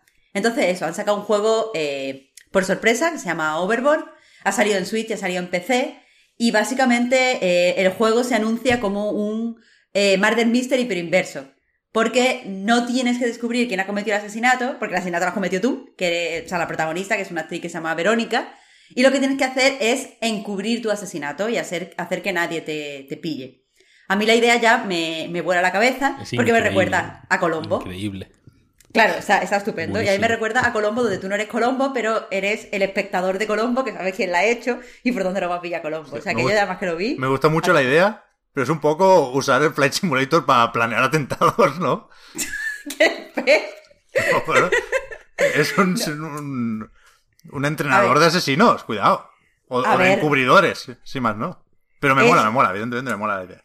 Pero, pero quieras que no, toda la gente que nos gustan, o sea, no el asesinato, sino que nos gustan las historias de asesinato y detectives, pues siempre pensamos, uff, podríamos hacer el asesinato perfecto, tendríamos, eh, o sea, nos- ¿por dónde nos pillarían? Y en ese sentido el juego tiene mucha curiosidad. Eh, del tip- o sea, mecánicamente el juego es una visual novel, tú, que tiene el, pues la interfaz está dividida en dos partes, eh, en el que, pues eso, vemos a tu personaje que es Verónica, vemos los objetos que tenemos y después vemos al, eh, a la persona con la que estamos hablando. El gimmick es que eh, estás en un crucero, que es un escenario muy limitado, el juego es muy pequeño, y tienes solo ocho horas hasta llegar a Nueva York. Estás en un viaje desde Reino Unido a Nueva York. Entonces, cuando llegues a, cuando termines las ocho horas y llegues, está allí la policía y va a investigar. Entonces tú tienes que atar todos los cabos antes de que, de que terminen estas ocho horas. El juego no es, el tiempo, no es en tiempo real, sino que lo que hacen es que cada acción te cuesta, pues, o sea, consume un tiempo concreto. Entonces tienes que ser muy eficiente en lo que haces y saber a lo que tienes que ir y saber exactamente quién ha visto qué. Precisamente por eso el juego funciona en loops. Por ejemplo, juegas la primera vez y a lo mejor, como no te da tiempo a hacerlo todo, pues no te has dado cuenta de que se te cayó un pendiente en la cubierta. Entonces, eh, pues en lo siguiente ya, ya tienes esa información y ya sabes que tienes que emplear parte de tu tiempo para solucionar de alguna forma esto. Hay muchísimas formas en las que te puede pillar, evidentemente, has dejado muchos cabos sueltos, eh, pero lo, lo bueno es eso, que, que puedes usar todo el tiempo el conocimiento que ya has adquirido para ir mejorando tu- tus eh, situaciones y lo que es más interesante, porque yo la verdad en el segundo loop ya conseguí librarme, ahora os digo cómo, porque es algo que siempre pensaba viendo Colombo, pero, pero después hay como mm, otro, otro tipo de, de retos, por ejemplo, eh, cuando ya descubres cuál es tu motivación, tú no la sabes al principio, solo sabes que has asesinado a tu marido y lo has tirado así por la cubierta, pero cuando descubres tu motivación se te abre la posibilidad de eh, cargarle el asesinato a otra persona. Y esa, esa, posibilidad jugosa. Yo todavía no he conseguido cargarle el asesinato a esta persona. eh... puto juego. Que está muy bien, que está bien. Es que la gente decía, bueno, el Hitman también te enseña eso. En el Hitman te disfraza de pollo y, tienes una pila así de cadáveres, ¿no? Esto es más de ponerte en, en la piel, entiendo yo, de la asesina, ¿no? Sí, sí, pero absolutamente. Porque la otra cosa que tienes que hacer es que, ya que asesinas a tu marido, lo suyo es sacarte el juguín. Entonces también puedes intentar cobrar el, eh, seguro. Pero yo no lo he conseguido, porque la forma de librarme fue hacer creer a todo el mundo que mi marido se había suicidado. Entonces me he mandado al seguro, tío. Eso, eh, en principio, tú le puedes cargar el asesinato a cualquiera. Hay varios personajes a lo que es más fácil. No sé si a todos, porque como digo, yo no he hecho todos los loops. Eh, pues hay infinitos loops, cada vez vas teniendo más información. Pero yo solo he intentado cargárselo a una persona que me cae muy mal y entonces quiero que la metan en la cárcel, a la cabrona. Eh, pero no lo he conseguido. El caso es que eh, una de las cosas, además de ver qué profundidad tenía el juego, porque las partidas son muy cortas, cada loop puede ser 20 minutos. Aparte, tú puedes provocar el final del loop tocando la campana y diciéndole a todo el mundo directamente tu historia. Eh, pero, o sea, la campana está del barco que dice que a mi marido se ha caído, no sé qué, entonces, pues eh, puedes acelerarlo, pero básicamente, eso, cada loop son 30, 30 minutos. Lo que iba a decir es que quería ver la profundidad que tiene el juego. Porque, claro, es muy corto, los escenarios son muy limitados y aparte tiene una cosa de esta de que cada, como es una visual novel, cada personaje está en un escenario a un tiempo. Entonces, una vez descubres que, pues este personaje está en la sala de fumadores a las 6 y tengo que ir para esto. Una vez ya descubre eso, se te va reduciendo el scope del juego. Lo bueno es que he descubierto que cada uno de los puzzles o cada uno de los problemas que enfrenta el asesinato por el que te pueden pillar se puede resolver de varias formas. Y eso le añade como muchísima rejugabilidad. Además, una vez ya vas teniendo tiempo que te sobra, eh, puedes eh, emplearlo para el caos. Y una cosa, por ejemplo, tiene el juego muy interesante es que si vas a la capilla puedes hablar con Dios. Y puedes hablar con Dios como inocente o como pecadora. Y la verdad es que eso también da, eh, pues, un, un fil al juego muy interesante. Eh, autodefinirte como pecadora o autodefinirte como víctima. Eh, el caso es que una de las cosas que quería probar es que, como fan de Colombo, siempre creo que lo que al final hace a la gente que les pillen es que la gente habla mucho y tiene que dar sobre explicaciones. Y yo dije, vale, eh, si yo cometiera un asesinato, lo que haría es no dar más explicaciones de las que tengo que dar. O sea, no tengo que por qué dar más info de la que me preguntan. Si me preguntan, ¿dónde está tu marido? Yo digo, ay, Dios mío, mi marido está desaparecido. Pero no tengo que decir, sí, porque lo vi no sé dónde, no sé qué, porque eso es lo que te lía. Total, que se puede jugar el juego así y triunfar. Entonces, a partir de ahí, ya se ha convertido en uno de mis juegos favoritos. Pero, si lo quería traer hoy con, con Gnosia, es porque, eh, bueno, no son juegos que a priori parece que se parezcan. Es verdad que ambos son visual novels, pero, pero no tiene nada que ver. Pero me gusta porque son juegos que mm, han dominado, en mi opinión, eh, los loops de dos formas muy diferentes. En el Nosia es un juego donde básicamente es el juego mafia, este de, o el pueblo duerme, este juego donde estás con tus amigos y hay, bueno, como el, como la Monás. Hay un asesino, tienes que describir quién es el asesino, hay un ingeniero, o bueno, en este caso se llama ingeniero, pero a veces se llama de otra forma, una medium, que puede mm, investigar y hay una, o sea, el mismo, el mismo tipo de juego. Eh, pero no, si está ambientado en una, en una nave espacial y eh, pues tú eres un personaje que tiene amnesia, te dicen que hay una especie de alien que se ha metido en el cuerpo de alguien y que va a asesinar a toda la tripulación en cada, cada vez que se vaya a dormir. Y entonces, eh, pues eso, tienes que averiguar quién es.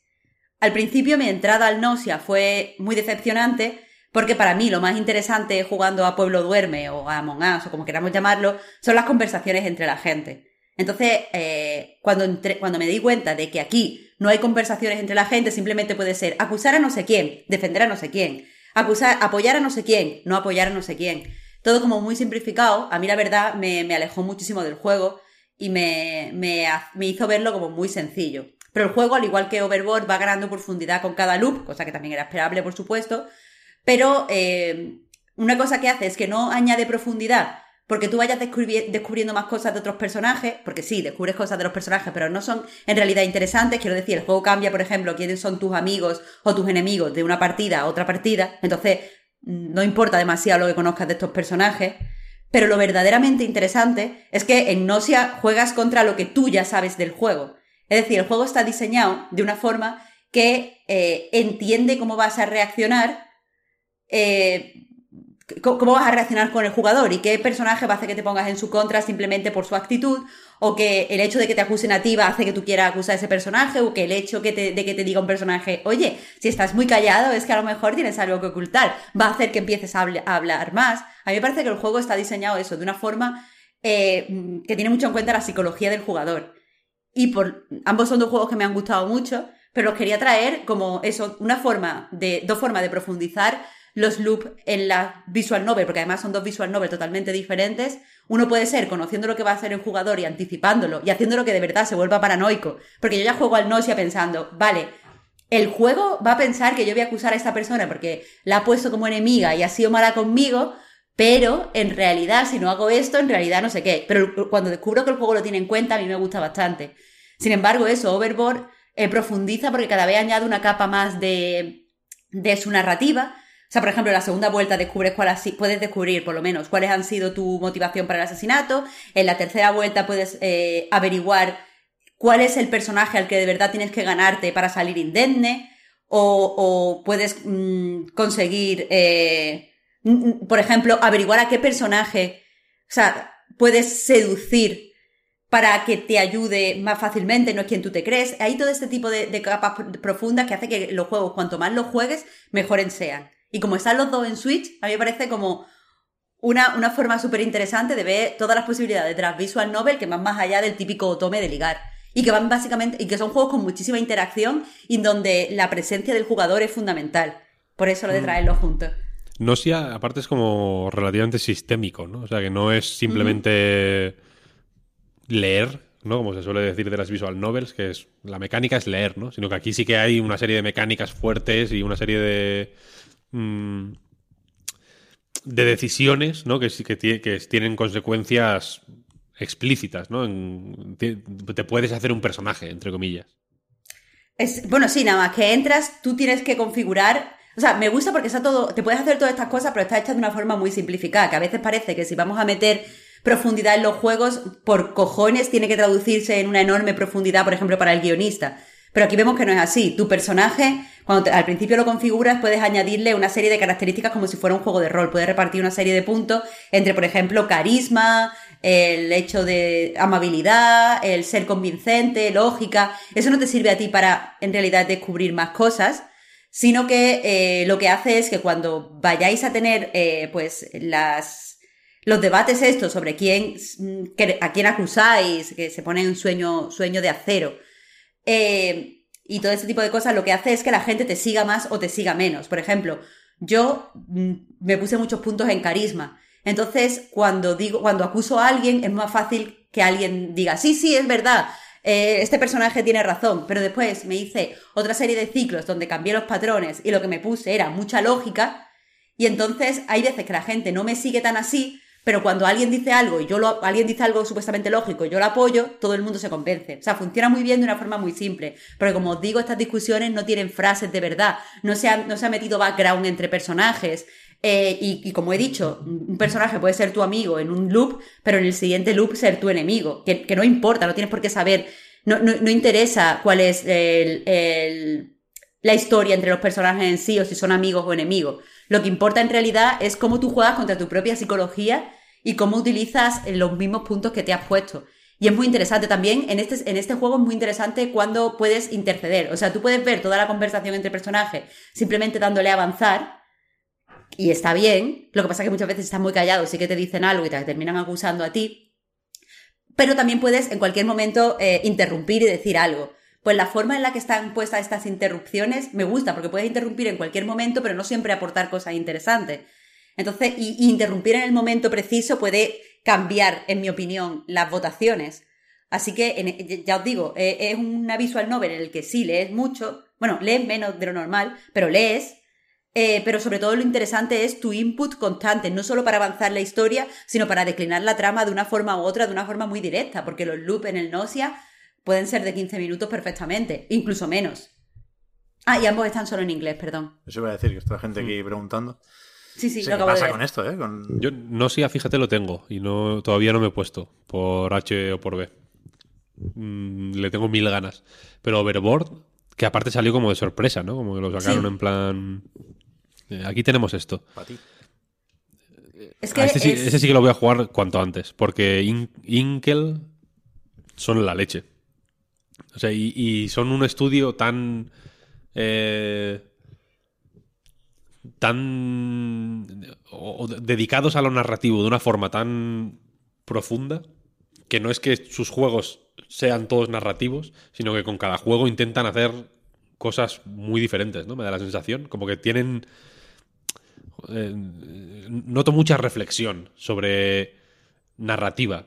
O sea, no sobre contar una historia, sino sobre cómo las piezas ¿no? que forman una historia interactúan entre sí, cómo...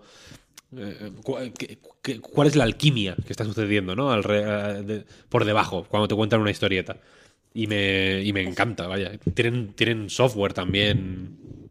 O sea, Inkel son también conocidos por el Inc, este, el programa este de que es básicamente para, para escribir mm, historias interactivas y tal. O sea, que se nota que tienen una, un conocimiento profundo. Yo no sé si jugaste a Heaven's, Heaven's Vault este. El de la traductora. Yo este no lo jugué también. Y, y tampoco. Y también le tengo un montón de ganas. Es que es eso, todos los juegos eh, tienen. Ya te digo, no hay ninguno que me parezca perfecto, ninguno me parece goti. Por ahora, Overboard es el que más me ha gustado. Eh, pero, pero todos tienen algo que tú dices, vale, esta gente está reflexionando profundamente, porque de usar muchísimas palabras pasaron a Pendragon a comunicarse a través de tarjetas, pero no copiando el Sing of Journey, sino de una forma totalmente diferente, usando también cartas y el mazo de cartas y la forma en la que nos movemos en el tablero para construir la historia. Ya ha salido el mazo. Y- ¿Cómo, cómo? Que, ya, que ya ha salido el mazo, tío. No, no, no Ah, me acordaba de, Es que, de mi kriptonita. perdón, perdón. No, no, no, no. Pero, pero no hay en Overboard. Ya, ya, así ya, que- ya, está claro. Pero, pero eso, siempre tienen algo que comentar, siempre hay algo que escribir de ello. Y teniendo en cuenta que este juego, eh, por lo que ellos mismos han dicho, ha salido de una Game Jam que empezaron a hacer como por los fancies y que al final empezaron a meter más cosas por lo interesante que era la propuesta, a mí me parece que, que les ha salido increíblemente bien y es un juego, es un juego divertido. La premisa es divertida y saben alargarla lo suficiente. Se va a jugar. Este se va a jugar. Mm, No queda otra. No queda otra. Y el Nosia también, ya- ya digo. Este me ha molado mucho que los. eh, que los loops sean tan breves. Sí, Eso, joder, eso es de lujo. En los juegos. Fíjate que incluso en los RPGs, por ejemplo, Tyranny, que, se- que era como el juego de rol corto, y eran como 10 horas. mm, es como, bueno, hay que redefinir lo que es corto, ¿no? 20 minutos es, es mm, perfecto, sobre todo si lo. Eh, Creo que es más. No, no sé si estarás de acuerdo con esto, vaya, pero creo que es más fácil ver eh, las diferencias o hacer que las diferencias entre partidas sean muy explícitas. Si duran 20 minutos y si duran 10 horas. Es como, bueno, de 10 horas que puedes echar tres partidas. Mm, Hay mucha. En Tyranny, por ejemplo, hay muchas partes que sí son distintas, pero otras se repiten y tienes que chupártelas igualmente y tal. Y cuando has dicho lo de los 20 minutos, ha sido como, ¡buah!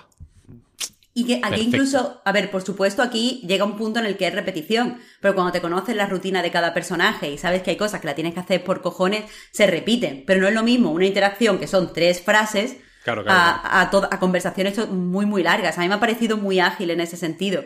Y, y además me, me gusta porque puedes acabar el juego cuando quieras. Porque según he leído, eh, hay un final que es el final perfecto en el que consigues todas las cosas.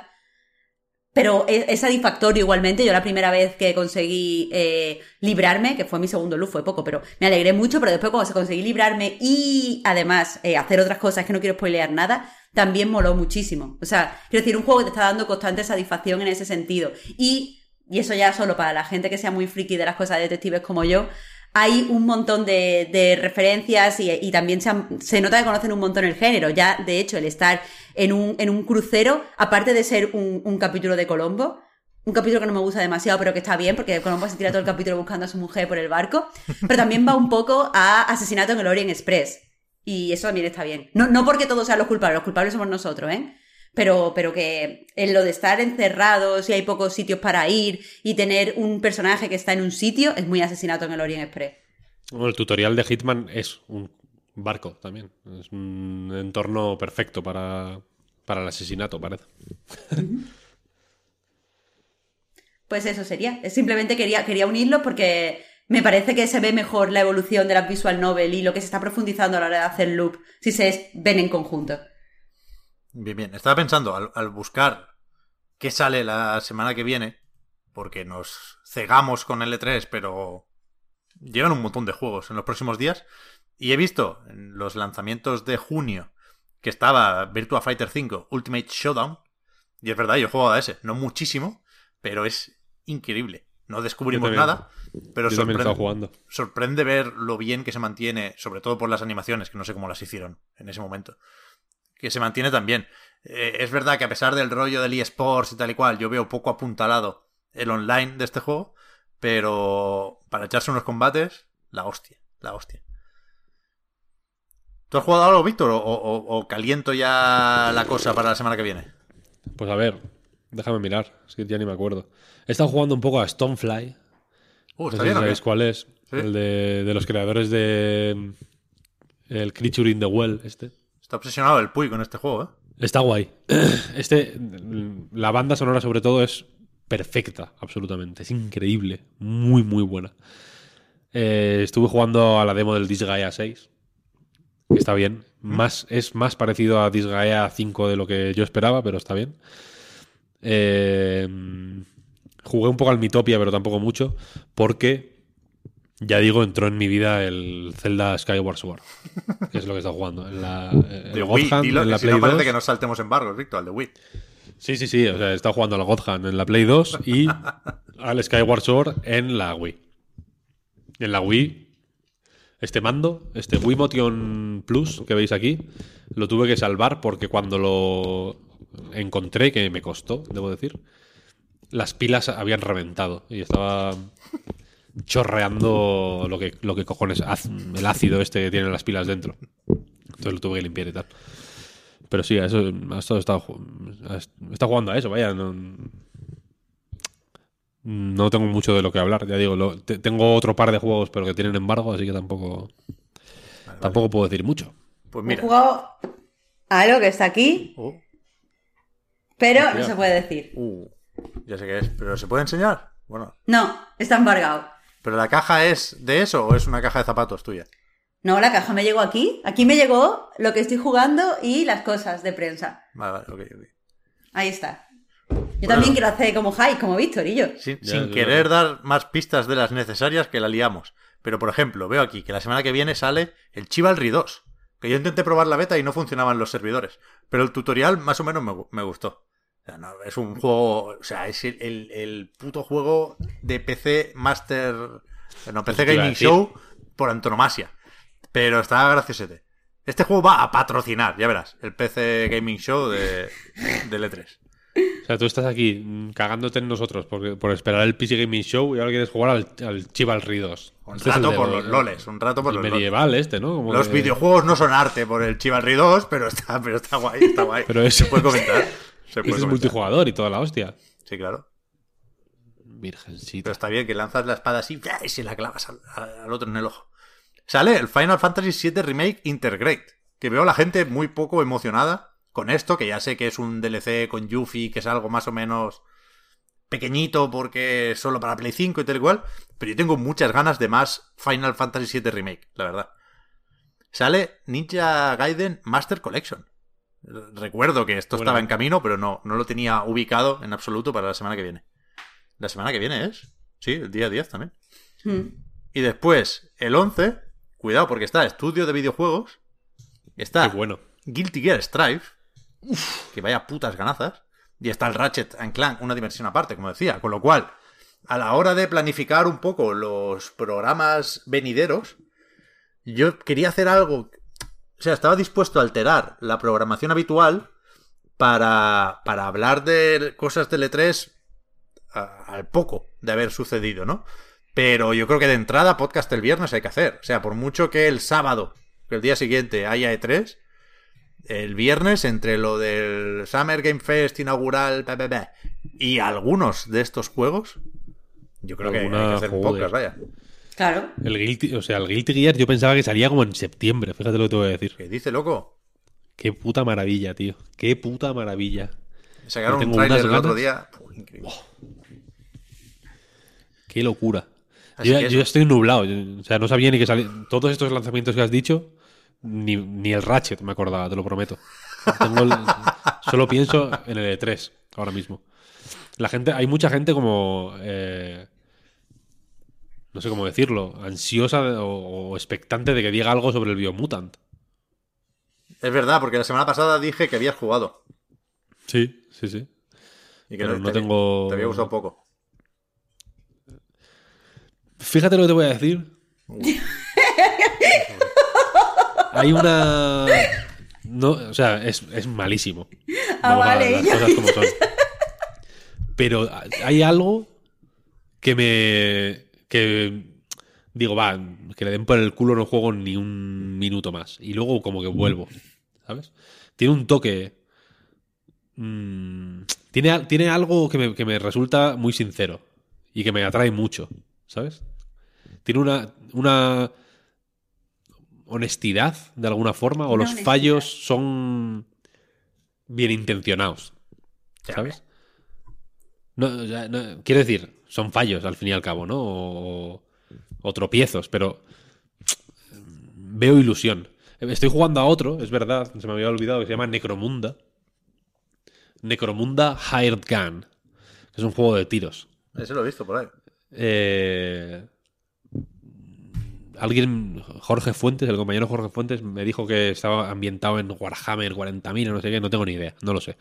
Es un juego de tiros eh, que, de hecho, tuve la oportunidad de jugarlo y, la acepté porque vi un tráiler y me pareció como sorprendentemente potente. Y, es muy cutre también. Es un juego... Es lo que se, lo que se llama Eurojunk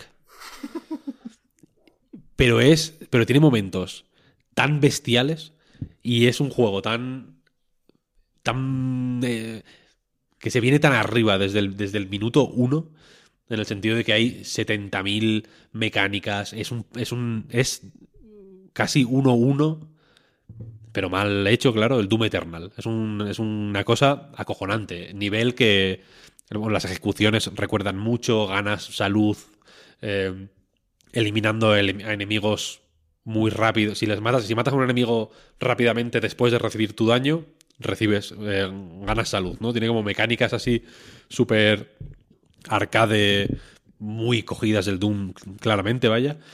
Eh, pero luego tiene, luego es feo de una manera tan pura y tan y tan de portada de disco heavy Es que hay algo que de es- Warhammer es por ahí, ¿no? irresistible. ¿O no? Eso- lo hice en los mí- comentarios eh, y me sonaba. Eso me han dicho, yo no, yo no lo sé Vale. exactamente. Pero luego el game feel no es el que tiene que ser, pero, pero tampoco es muy distinto al que tenía que ser, ¿no? Tiene algo ahí y con el Biomutant me está pasando lo mismo.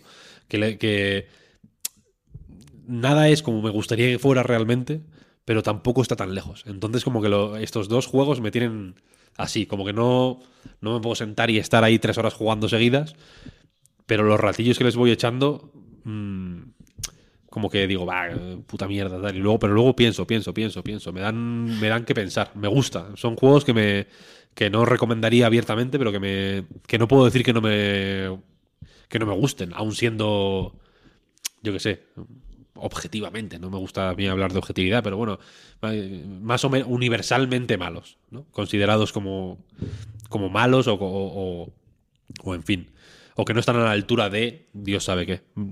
Tienen una cercanía y una franqueza que me, me- que me atrae, me resulta atractiva simplemente y que no veo en otros en otros juegos más mm, pues un poco más pulidos y más perfectos, pero más fríos también. Los veo mm, alguien de serie de serie B fumables, efectivamente, de serie B mm, fumables totalmente. No no están eh, igual eh, es que tampoco creo que quieran tener los valores de producción de un Biomutant igual más, ¿no? Pero Necromunda, por ejemplo, es un juego que, que- que quiere ser así, quiere ser. mm, quiere sonar sucio. Hasta la banda sonora, la banda sonora va a, a, a 10.000 revoluciones por minuto en momentos que es como, joder, yo no estoy tan emocionado. No hay, no hay nada tan emocionante. No está ocurriendo nada tan emocionante, ¿no? La- pero la banda sonora está ar- arriba en todo momento. Ese tipo de cosas a mí me, me seducen cuando las veo en, en juegos y, en, cine me pasa lo mismo, quiero decir. O sea, me gusta este. Esta. No sé, este venirse arriba. Me gusta que la gente se venga arriba, simplemente. Me gusta venirme arriba con el E3 por em- empaquetar un poco el podcast ya y hacer un 100 pies humano. Y me gusta que los juegos se vengan arriba también, ¿sabes? Por eso no me gusta que, que sea como expectativas bajas, por favor, vamos a intentar. Tal, es como, que te den por el culo, hombre. Me, he tirado los cascos de, No, so- de, la, de, la, de la emoción. Solo tienes que aprender a disfrutar de la Eurojunk para que te merezca la pena el E3. Me tienes que hablar de Claro, esto, Víctor. Yo no conocía este concepto, que me parece muy faltón, pero al mismo tiempo muy útil en tanto que descriptivo. Hay que rebajarle un poco lo faltón para poder usarlo con más soltura. Pero para una cosa que tengo que escribir, me, me- me vas a tener que, que explicar un poco más Yo estoy, esto. ¿eh? o sea, el, el- el de- el, el análisis de Necromunda lo he empezado con una larga exposición de lo que es el Euroyank. Hostia, así pues, que ya- te lo puedo explicar. ya no puedo Euroyank es cosas tipo Elex o, o el primer The Witcher, ¿sabes? Ju- Juegos europeos, así como cutrongos, pero con, con que le echan ganas. Euroyank es, joder, Polonia hace, ¿no? hace mucha Euroyank. Austria, Austria. Austria, pues también pues, es euroyanquizable. No, no. eh, suena. Es que es muy faltón. es que muy- No, me arrepiento, como- me arrepiento de haber, de haber sacado No, el tema. Como es, como es faltón, pues igual. eh, igual jode aplicárselo a uno mismo, pero España es un país euroyank. Eh, Mercury Steam, por ejemplo, el Scrapland este de. Jericho, el Jericho. O el Jericho es, es Euroyank. Son juegos. bu- es, bueno. Eh, Castlevania es menos Euroyank, evi- evidentemente. Ahí, ahí el- poniendo al lado Jericho y eh, eh, Castlevania, Lords of Shadows, se puede ver la diferencia entre Euroyank y, y otro tipo de cosa, ¿no? Kojima. The Witcher 3 o Cyberpunk no son Euroyank, pero The Witcher 2 mm, es, es- es un poco Euroyank. Cyberpunk, irónicamente, pues salió un poco más Euroyankee de la, de de la cuenta. sí. Pero eso, sí, son- es, es guay. Es un, son- es un tipo de juego europeo que, que mola. Eurotrack Simulator y American Track Simulator son Euroyank. Y mira que, qué juegos tan buenos son. Vaya. Pues la semana que viene no nos van a faltar cosas de las que hablar. E imagínate si se presenta algún nuevo hardware, alguna revisión de la Switch, por ejemplo. Estoy ganando tiempo porque, Imagínate. o sea, lo, lo único que sabemos o que queremos una, ¿te pensar- imaginas que lo sacan? Los Eso iba a decir, para no volvernos locos y porque en el Twitter de Nintendo siempre publican cosas a cada hora en punto o durante una franja horaria que le viene bien a Nintendo América, todo el mundo da por hecho que va a ser en una hora en punto. Entonces estamos como con cada campanada a ver si refrescamos y sale algo.